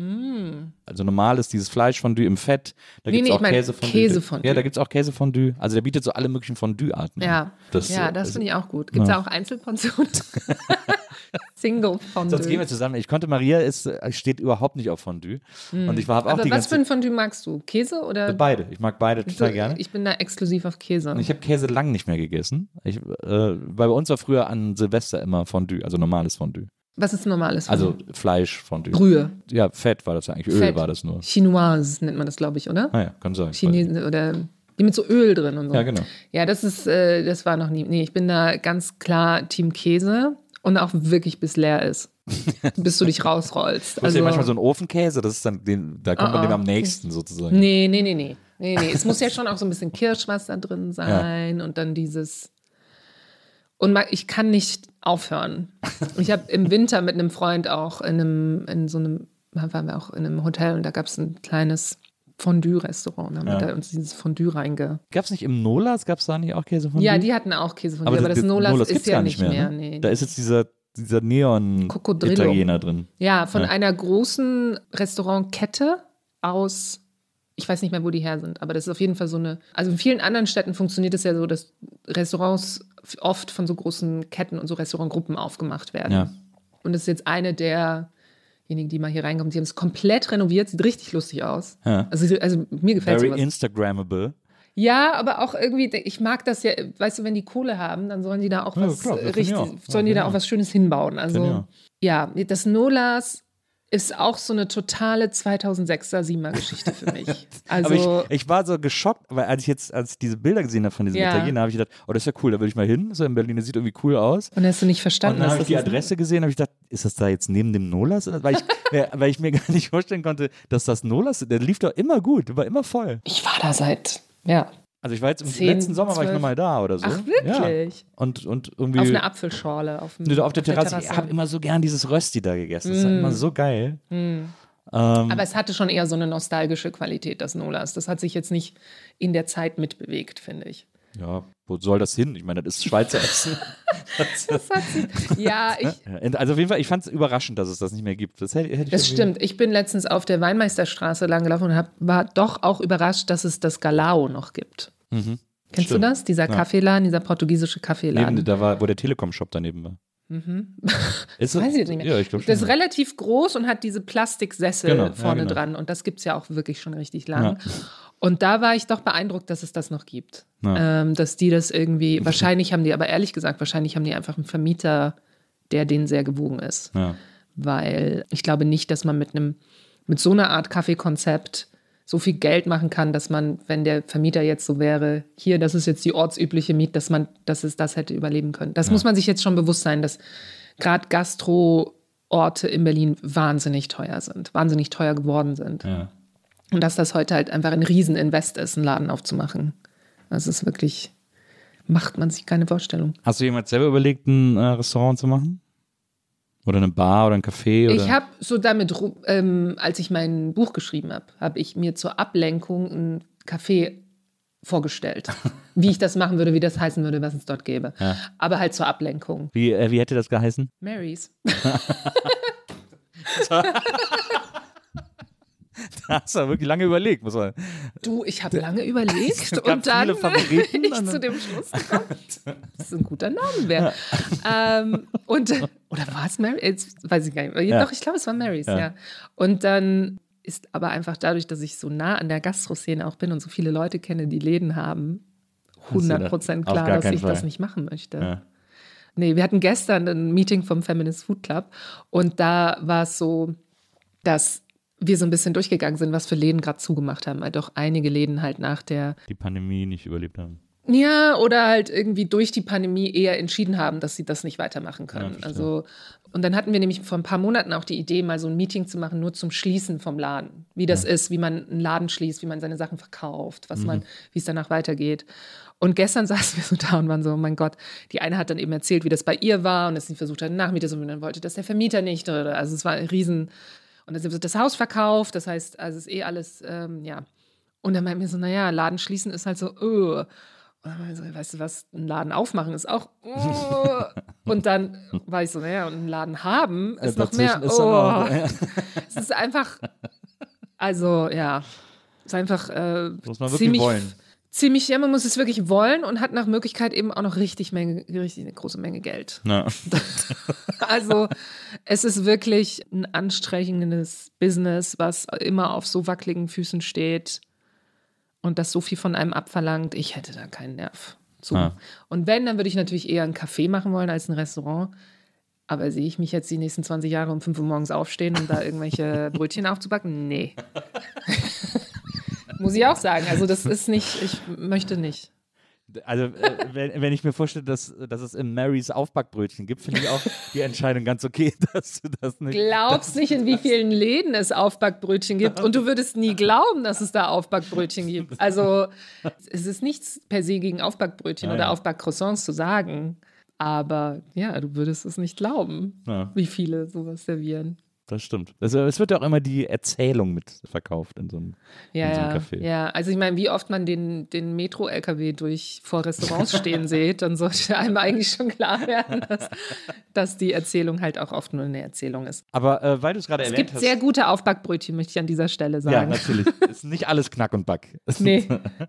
Aber weil du es gerade erwähnt hast, der äh, Feminist Food Club, das ist ja auch interessant, äh, weil das ja, wie gesagt, also es ist ja so faszinierend, wenn man sich anguckt, was du alles gemacht hast und was du alles machst, dass immer wieder, es tauchen immer wieder so Sachen auf, die aus so einer weiß ich nicht, aus so einer Notwendigkeit heraus entstehen und die du dann, man hat so das Gefühl, dass du ganz viele Sachen einfach machst, ohne dir jetzt so riesig Gedanken darüber zu machen. Das ist sondern, korrekt.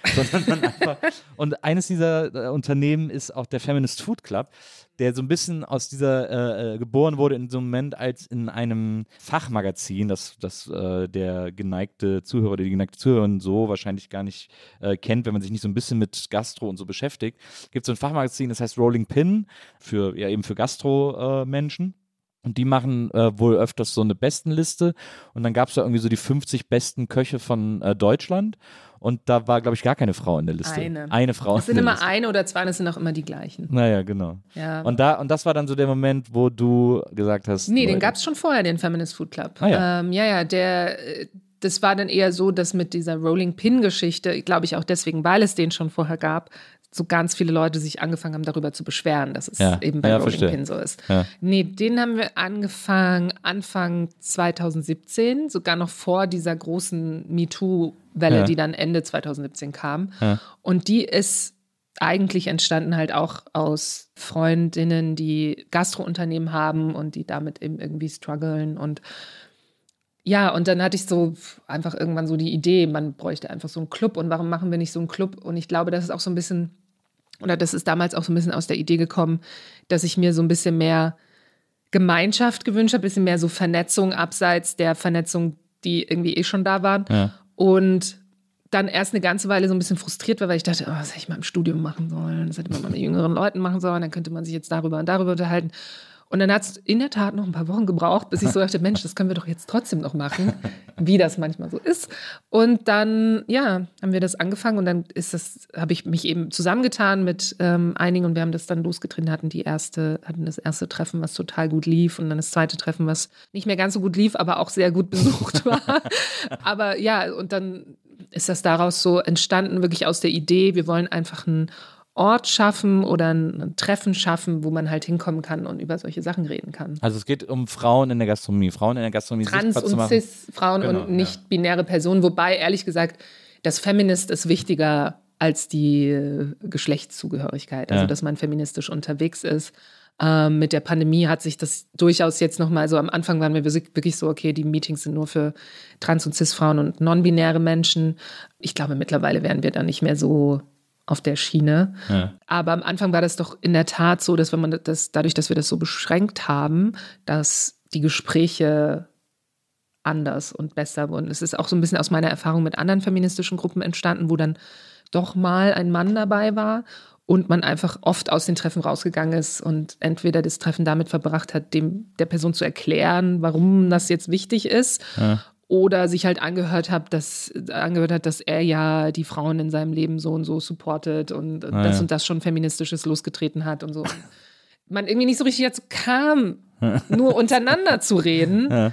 Und daraus kam das, daher kam das so ein bisschen die, der, die Idee, das wirklich halt so zu beschränken und zu sagen, wir reden jetzt erstmal nur untereinander. Ja. Du hast ja auch in einem Interview erzählt, dass, äh, dass es unter anderem so, ich kann, kann es nicht mal mehr Vorurteile nennen, so äh, Ideen von, äh, von äh, Frauen ähm, in, in, in Kochberuf gibt, äh, die dann sagen so, ja, so eine Pfanne ist für so eine Frau, Frau auch wahnsinnig schwer, schwer, ja, ja. Äh, zu heben und so. Ja, so.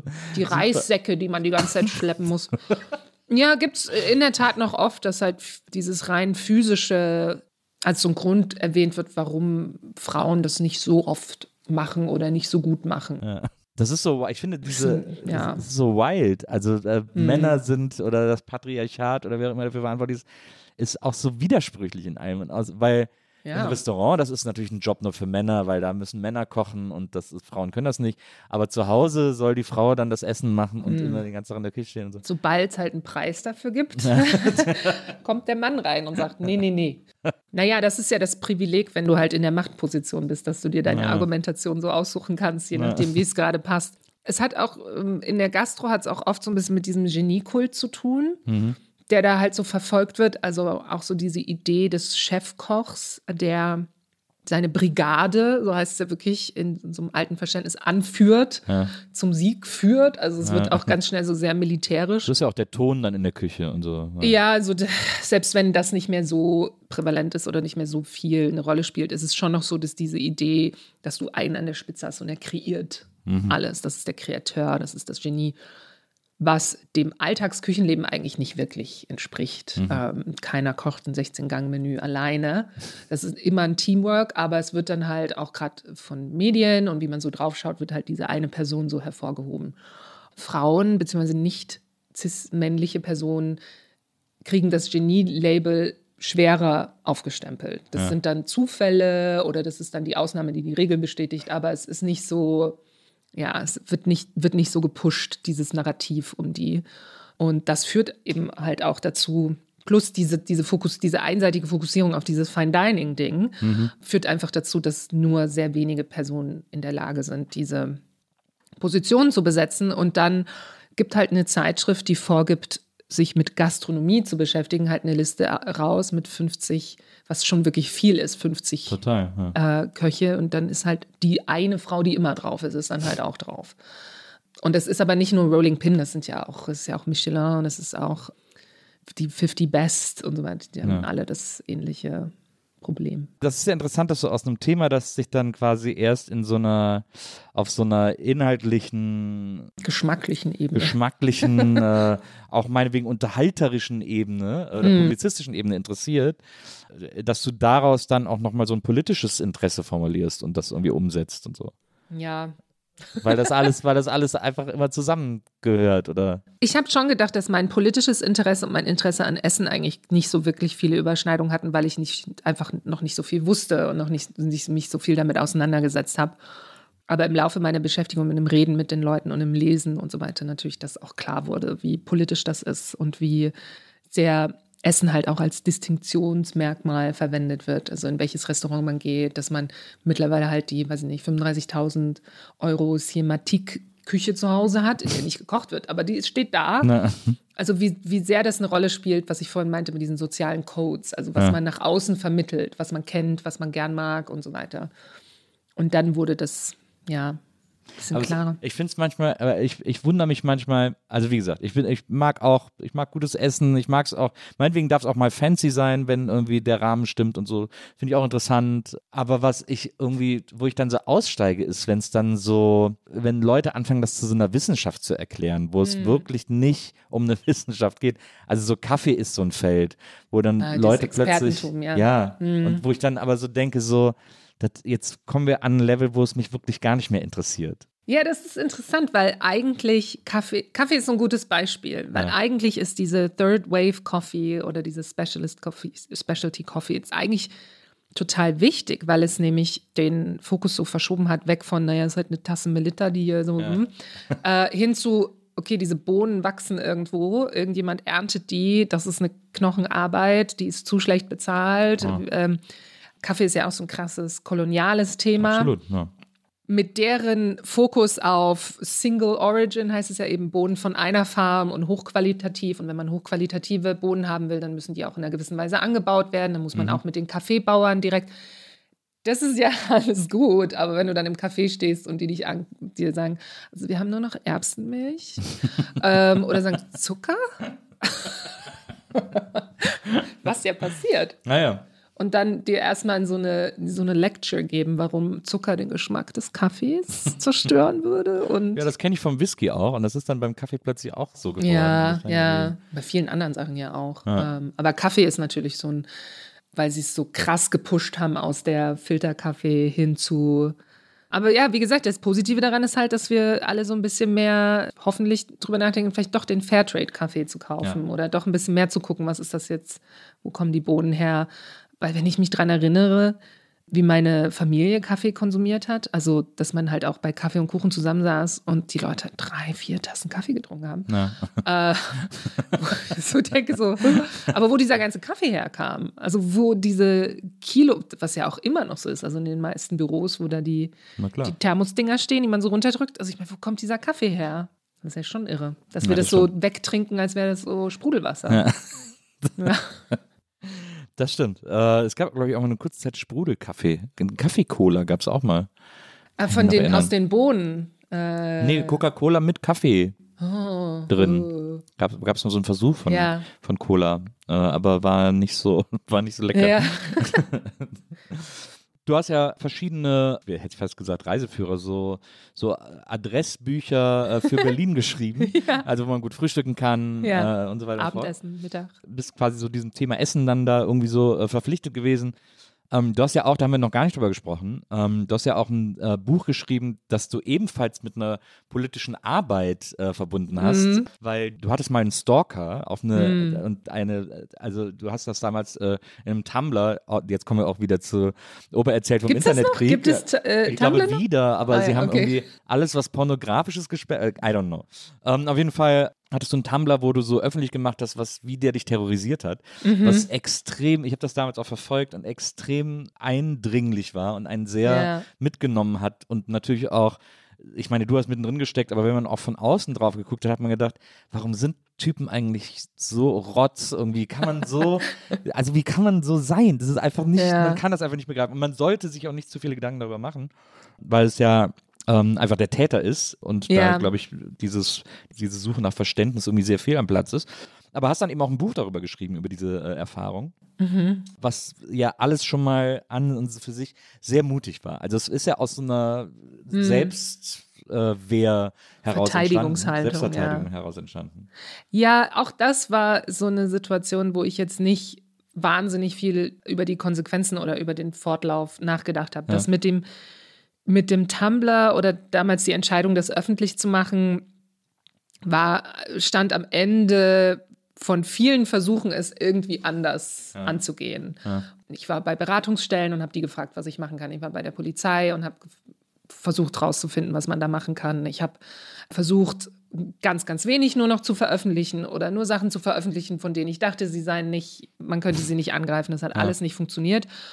Und dann war ich so, pff, ja, also Flucht nach vorn. Und jetzt in der Rückschau oder beziehungsweise auch damals wusste ich sehr schnell, dass das, als ich das dann veröffentlicht habe, hat das ja ziemlich hohe Wellen geschlagen, weil unter anderem der Malte Welding hatte das dann auch Stimmt. retweetet oder wie man das damals noch nannte. ähm, und dann ist das ziemlich schnell ziemlich bekannt geworden und dann war mir klar, okay, krass, das wird die Leute verfolgen das jetzt wirklich, was in der Rückschau so interessant ist, weil natürlich nicht jede Person, die so ein Problem hat, diese Möglichkeit hat, das, das so zu machen. Ja. Also diese Flucht nach vorn steht nicht jedem offen. Und dann, ja, dann kamen sofort die Anfragen für journalistische ähm, Gespräche. Und dann habe ich ähm, ein, Gesp- ein Interview nur gemacht und es ist ganz lustig, nämlich mit der Süddeutschen, mit Johannes Breuer, Ja. der jetzt schon ist. Bildzeitung ist. Ich war so, mm. War ein ganz tolles Interview, muss ich sagen. war nicht abzusehen. Ähm, egal. Und dann kam sofort, kam sofort ein Verlag und war so, willst du nicht ein Buch schreiben? Dann kam wieder über Malte ein Literaturagent und dann haben wir so, äh, also es war so, das war jetzt nicht so Flucht nach vorne und dann schreibe ich darüber ein Buch und Ja, dann äh, gehe ich da auf Lesereise und dann machen wir die. Pe und dann kam jemand ähm, von, von Change und die meinte, hey, wollen wir da nicht eine Petition zu machen? Wollen wir nicht versuchen, dass diese, dieser Gesetzes, weil ich das auch schon immer gesagt habe, dass halt dieses Problem, dieses eine, die Gesetzesformulierung ist, nicht das Problem und wenn man das gelöst hat, dann ist alles gut, aber es war ein wichtige Stellschraube bei mir, weswegen es nie weiterging Ja. Weil meine Anzeigen immer wegen ja mangelndem mangelndem, Na Interesse oder- mangelndes öffentliches, aber auch mangelndem Nachweis, dass ich Schaden davon getragen Ah, ja, habe. verstehe. ähm, Aber man muss dazu sagen, für die Leute, der hat dich terrorisiert, der hat dir Sachen schicken lassen. Ja, ja, ja. äh, ja. Und so weiter und so fort. Ja, ja, ja. Also Na Nachrichten, Anrufe, waren viele Bestellungen in meinem Namen, die dann kamen und viele, ja, also Ja. es war, ähm, ja, endsnervig. Mhm. Und das stand aber, also dieser, diese Phase stand, ähm, war quasi auch schon die zweite Phase. Davor gab es eben eine Phase, wo er die ganze Zeit auch so in meinem Umfeld so rum auf Veranstaltungen aufgetaucht ist und äh, mir ständig über den Weg gelaufen ist und mir dann immer einreden wollte, dass, naja, Mitte gehört halt nicht dir allein Ja, ja. und so. Ich war so, Berlin hat, also Berlin ist groß, ne? Ich wohne hier lang genug, ich laufe sonst, ja. Naja, und ja, und das, das mit dem, mit dem Buch und auch mit den Interviews und mit der Petition, das kam dann, für mich war das dann nicht so, "Hm, ich mache das jetzt nicht, weil ich habe den Mut nicht dazu, sondern es waren für mich eher so logische Schritte. Und natürlich mache ich dann die Petition.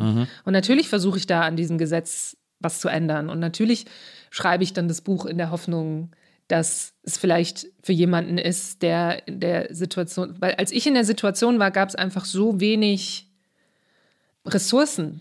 So wenige, die, die von der Beratungsstelle hat zu mir gesagt, naja, durchschnittlich dauert das halt zweieinhalb Jahre. Und dann suchen die sich meistens jemanden neuen. Oder, oder es eskaliert dann halt, ja, wissen wir Ja, noch nicht. genau. Meistens eskaliert es. ähm, also so, mm, und die Polizei war halt so, ja. also es war wirklich, muss ich da wieder erklären und da wieder erklären. Und meine Freunde waren, denen, denen ich es überhaupt äh, wirklich erzählt habe, waren halt so, naja, du musst es halt ignorieren. Oder, ähm, oder sie waren total betroffen und es hat sie total runter, die haben total Angst bekommen. Weil wenn man, das meintest du jetzt ja auch gerade, wenn man von draußen drauf schaut, wenn du halt drin steckst, musst du halt damit umgehen. Ah, ja. Also dann gibt es nichts, hätte ich mich die ganze Zeit von außen betrachtet, glaube ich, weiß ich nicht, wie es ausgegangen wäre. Also es war halt einfach so, so ein bisschen. Und ich hab sehr, bin sehr pragmatisch veranlagt und es war dann halt so. Es Ja. hat mich richtig genervt und es hat mir auch, es hat es auch viele Konsequenzen danach gehabt und so weiter, aber es war in dem Moment so, nicht so, mache ich jetzt dies oder das. Ne, ne, ne. Auch das mit dem Blog war so, nee, ich veröffentliche das jetzt, das reicht. Ja. Ich hätte es am liebsten noch vorher veröffentlicht, aber ich wollte einfach ein paar Tage, ich glaube zwei Wochen oder so sammeln, damit halt einfach was drauf ist. Ja. Ähm, ich dachte, nee, natürlich muss ich das jetzt machen.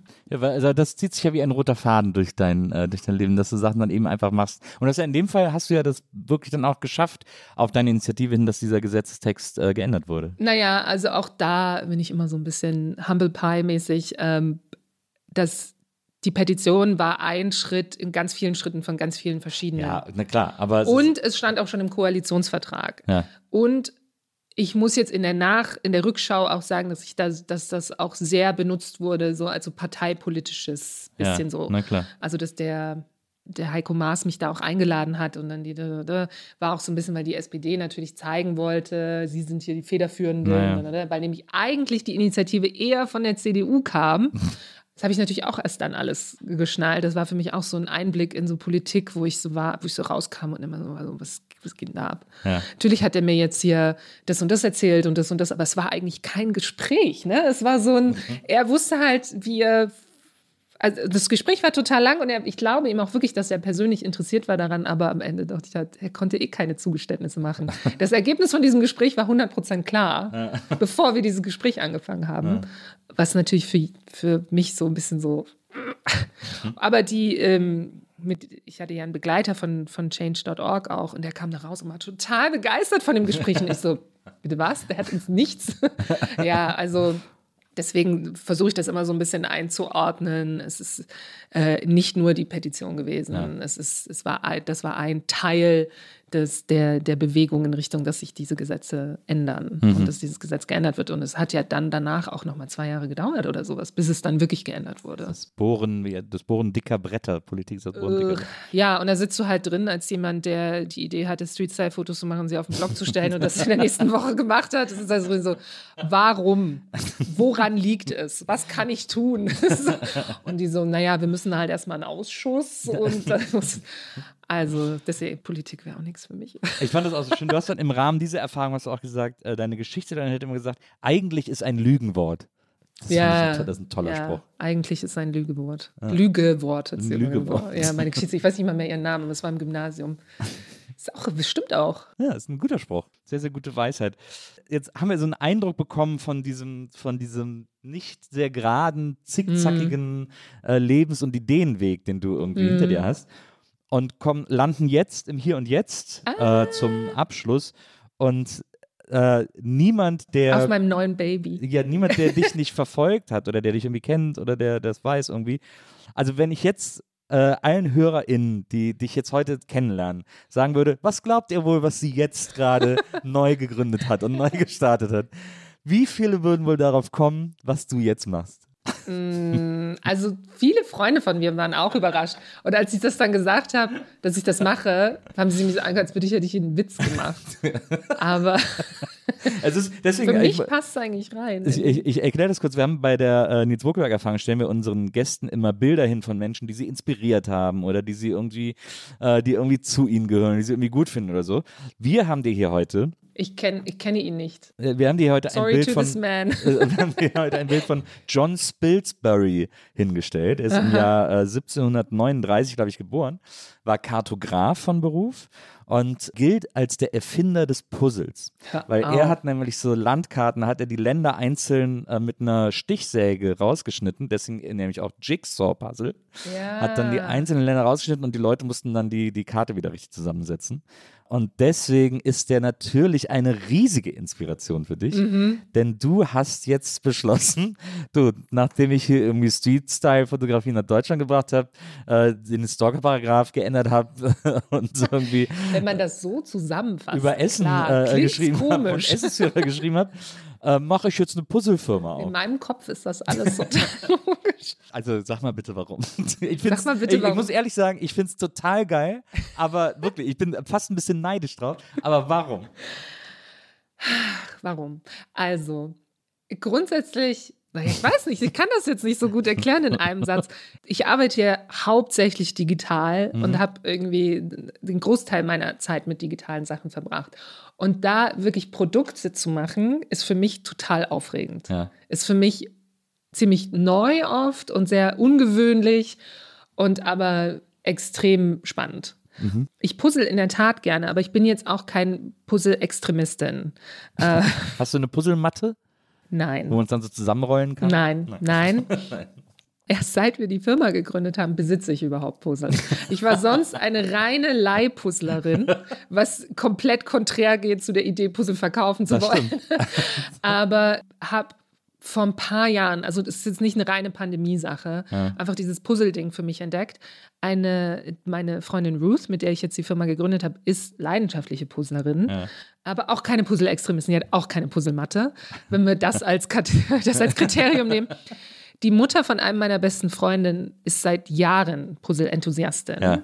und hat eine große Sammlung so Puzzle von 80er, 90er bis heute. Und da habe ich mir halt viele Puzzle immer ausgeliehen. Und die schenken sich auch immer gegenseitig Puzzle und so. Und da, ja, und äh, wirklich mit meiner Freundin Ruth, wir sitzen halt auch einfach gerne zusammen und puzzeln. Ja. Nicht mehr seit wir die Firma gegründet haben, aber vorher. Und dieses Zusammenpuzzeln, ähm, also ich puzzle ganz gerne alleine, aber ich finde Zusammenpuzzeln ist der größte Spaß, Ja. ehrlich gesagt. Und wir haben halt viel zusammen gepuzzelt und eines Tages sagte sie halt, ach, eigentlich will ich einfach meine eigenen Puzzle machen. Weil natürlich ist es ein bisschen schwierig, schöne Puzzlemotive zu finden. Das ist Ja, das der Platzhirsch am Markt, Ravensburger, sagt zwar immer, sie haben die beste Qualität, aber sie haben definitiv nicht die besten Motive. Ja. Das ist nicht, äh, nicht so sehr Viel unseres. Airbrush. So. Ja, und fließen Foto oder Ah, ja. Disney und hm. Ja. und ich glaube, deswegen habe ich halt auch hauptsächlich mir Puzzle geliehen, alt, ältere Sachen. Und sie sagte so, ach, eigentlich will ich einfach nur meine eigenen Puzzle machen. Und ich so, ja, lass uns das doch machen. Warum machen wir das nicht? Ja. Und ja, deswegen machen wir jetzt Puzzle. Dass es jetzt schon, das so schnell ging. Also wir hatten die Idee Anfang des Jahres, so Februar, März, und dass es die Firma jetzt schon gibt und dass jetzt gerade schon ein Motiv draußen haben und jetzt in den nächsten Wochen kommen die nächsten beiden, Ja. liegt daran, dass wir einen Hersteller gefunden haben, der uns das auf Bestellung dropshippt. Das heißt, wir haben mit der Logistik und der Produktion nichts zu tun, was uns das überhaupt erlaubt, das anzufangen. Hätten wir Puzzle in größeren Anzahlen bestellen müssen. Dann hätten wir natürlich auch mehr Invest gebraucht am Anfang und dann hätte es alles ein bisschen länger gedauert, auch wenn es trotzdem dazu gekommen wäre. Ja. Aber ja, deswegen kommt das jetzt so spontan, dass es halt einfach so schnell geklappt hat. Ich halte es für eine erstaunlich schlaue Marktlücke. Ich weiß über, ich kann überhaupt nicht einschätzen, ob das funktioniert, aber ich finde es irgendwie, Das wenn man Schöne drüber ist- nachdenkt, ist es plötzlich logisch. Das irgendwie. Schöne ist, Puzzle sind so generationenübergreifend Ja. und auch so, es ist eine Nische. Nicht jeder mag gern puzzeln, aber eigentlich kennt jeder jemanden, der gern Ja, puzzelt. meine Schwester ist auch, die ist Wahnsinn, was Puzzle Siehst du? Ja. Der hast du jetzt schon ein Weihnachtsgeschenk. Absolut. Also es ist, sag mal so, ähm, es ist, wir wissen jetzt natürlich auch noch nicht, wie es weiterläuft. Wie Ja. gesagt, wir haben jetzt in der Nicht-Puzzle-Saison Juli äh, unser erstes Motiv rausgebracht, einfach weil wir ähm, anfangen wollten und gucken wollten, wie das mit der Produktion, mit dem Dropshipping und so weiter funktioniert. Wir sind in der kompletten Anfangsphase. Also Ja. frag mich in drei Jahren nochmal. Wie sind denn so die Steps ein Puzzle? Also erstmal sucht man ein Motiv. Wir machen die Motive selber. Ja, und, da, Also- und da achtet ihr auf eine gute Puzzlebarkeit. Puzzlebarkeit, die Puzzlebarkeit ist sehr wichtig. Also, ja. Ja, es gibt schon so ein paar Sachen, die wir dabei beachten, dass sich Motive wiederholen, aber nicht gleich sind auf einem Puzzlemotiv. Mhm. Das ist wichtig. Uns ist wichtig, dass wir interessante, kontrastreiche Farben haben. Also es ist nicht so irgendwie so ein bisschen dull ist, sondern dass es halt wirklich Spaß macht von den Farben her. Das ist was, was uns sehr angetrieben hat. Und ja, und dann guckt man halt, welche The auf welche Themen man Lust hat und in welche Richtung das dann geht. Und die Teilaufteilung, also äh, es, es gibt ja immer mal wieder Puzzle, die auch so spezielle Teile Ja, haben ja, ja, und Äh, oder also wie sehr, wie viel Einfluss hat man darauf und wie wichtig ist das auch, wenn man so ein Puzzle entwirft? Zugegebenermaßen haben wir darauf noch überhaupt keinen Einfluss, weil wir Ah, so klein sind, dass wir keinerlei Custom, Aber, kann, aber hat der so verschiedene Sets an Teilmöglichkeiten? Theoretisch kann man da, ähm, ja, kann man da extrem viel machen. Also es gibt ähm, diese Random Cut. Mhm. Das klassische Puzzle ist ja Zwei Nopper. oder der Dreinopper Der oder der. Nullnopper. Ja. Und dann gibt es aber eben auch ähm, Random Cut sind die halt ein bisschen eher langgezogen Ja. oder rund oder klein. Mhm. Dann gibt es welche, die haben dann so Sternformen. Also man kann wirklich alles machen, sobald man die Möglichkeit hat, in eigene Standsform zu investieren. Ja. Ja, da ist wirklich nach oben offen. Da gibt es ja auch dann immer wieder diese Puzzle, auf denen nichts ist, wo es quasi. Oh ja, ja, das ist das, ist das, was ich meine so. mit Puzzle-Extremisten. Ja, ja. ähm, die wirklich, also die größte her mögliche Herausforderung suchen, wo es entweder ein Farbverlauf nur ist. Es gibt ein Puzzle, das besteht nur aus so Plexiglas, durchsichtigem Ah, ja. Plexiglas, oh, die ja, Das ist Teile. ja krass. Das ist alles, muss ich ehrlich sagen, das ist jetzt auch nicht das, Ja. das ist nicht unser Ziel. Es geht auch nicht darum, die Leute zu quälen, sondern man soll schon Spaß dabei haben. Also diese Mischung aus Struggle und Erfolg ist Ja. jetzt wichtig. Also man soll die Teile schon suchen. Es soll jetzt nicht, es ist kein Kinderpuzzle. Klar. Ja. Wie viele Teile hat das erste Puzzle? Tausend. Ja. Ist eine gute, ist eine gute Klassiker. Das ist der Teilzahl. klassische, das ist die klassische Anzahl. Ich würde ganz gern auch noch solche machen mit so 300, weißt du, die man eher mal so in der Mittagspause Ja. oder an einem Abend machen kann. Also du sollst, es soll schon eine Herausforderung sein, aber du so, das Schöne am Puzzeln ist eigentlich, dass du zwischendrin immer so kleine Erfolgserlebnisse hast. Mhm. Das ist schon wichtig auch. Also es ist immer so Struggle, Struggle, Struggle und dann, ah, da. Das ist schon essentiell beim Puzzeln, finde ich. Aber also du, du fängst auch mit dem, jeder fängt mit dem Rand an, oder? Gibt es Menschen, die nicht total unterschiedlich. Wirklich? Ja, ja, ja. Es Aber gibt ganz ist unterschiedliche Puzzler. Ich persönlich bin eher äh, der Chaos-Typ. Ich fange an mit, worauf ich Lust habe. Oh Gott. Und ich fange nicht mit dem, ja, und da gibt es wirklich ganz unterschiedliche Herangehensweisen. Es gibt Leute, die sind da wirklich so, wie du jetzt, als sehr streng und sagen, man fängt mit dem Rahmen an ja. und dann äh, geht man vom Rahmen nach innen. Ich bin so, wenn ich das erste sehe, was zusammenpasst, mache ich da halt weiter. Ich bin auch zum Beispiel, ich drehe nicht alle Teile um.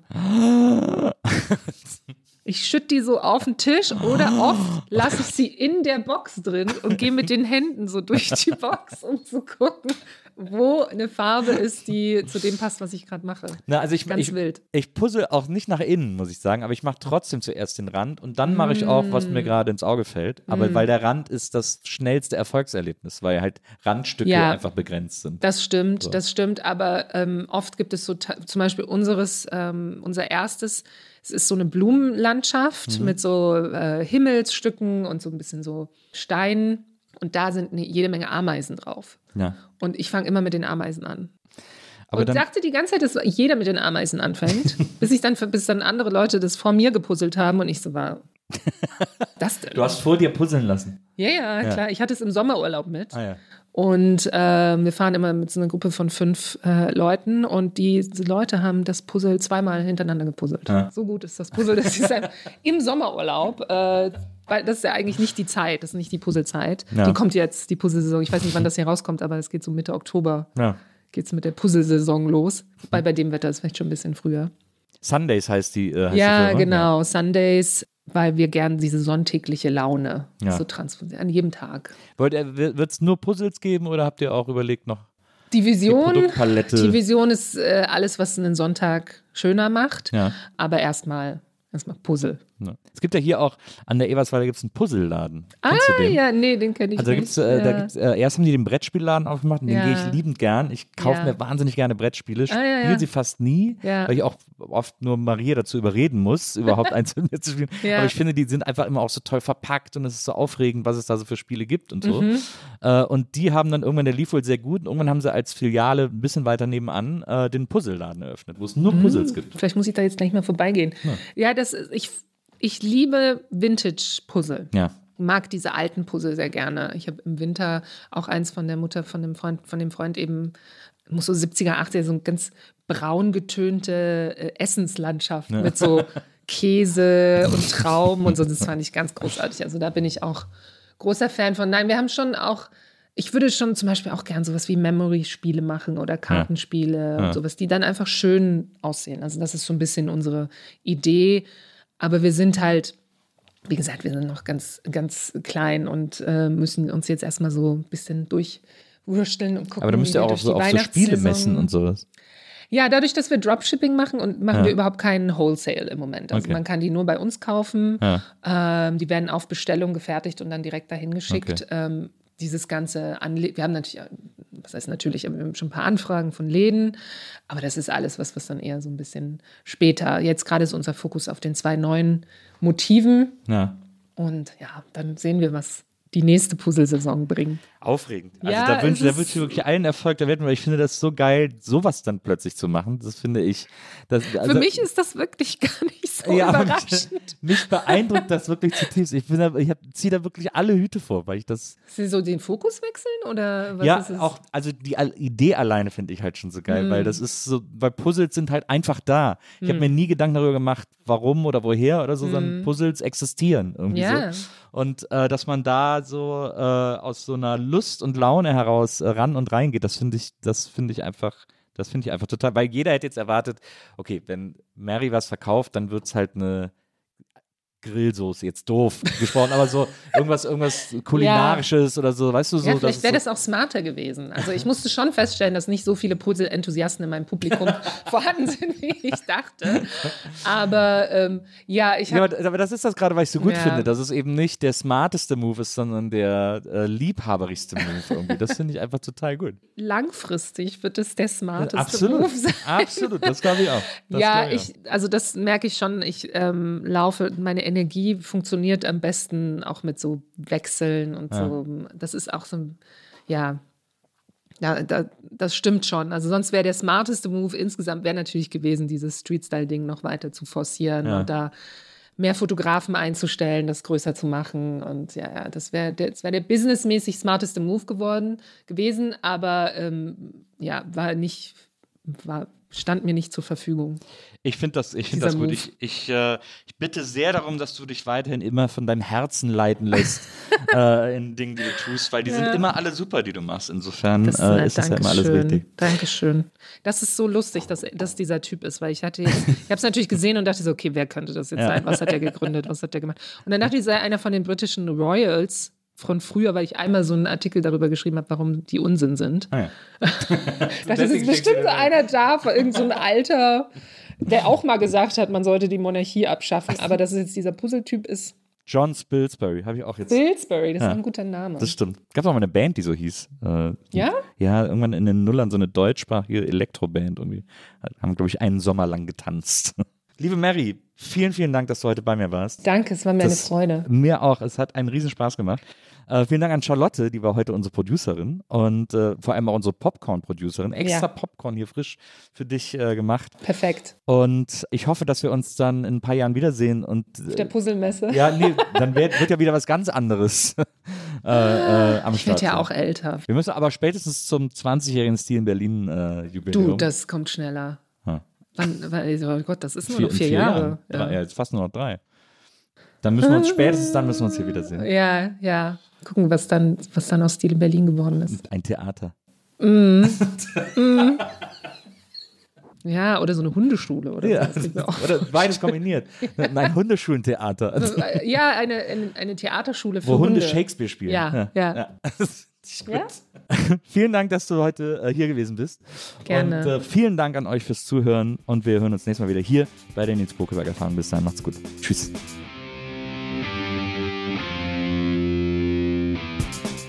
Die Nils Bokeberg Erfahrung. Von und mit Nils Bokeberg. Eine Produktion von Pool Artists. Team Wenzel Burmeier, Lisa Hertwig, Maria Lorenz Bokeberg, Frieda Morische und natürlich Nils Bokeberg. Die Nils Bokeberg Erfahrung.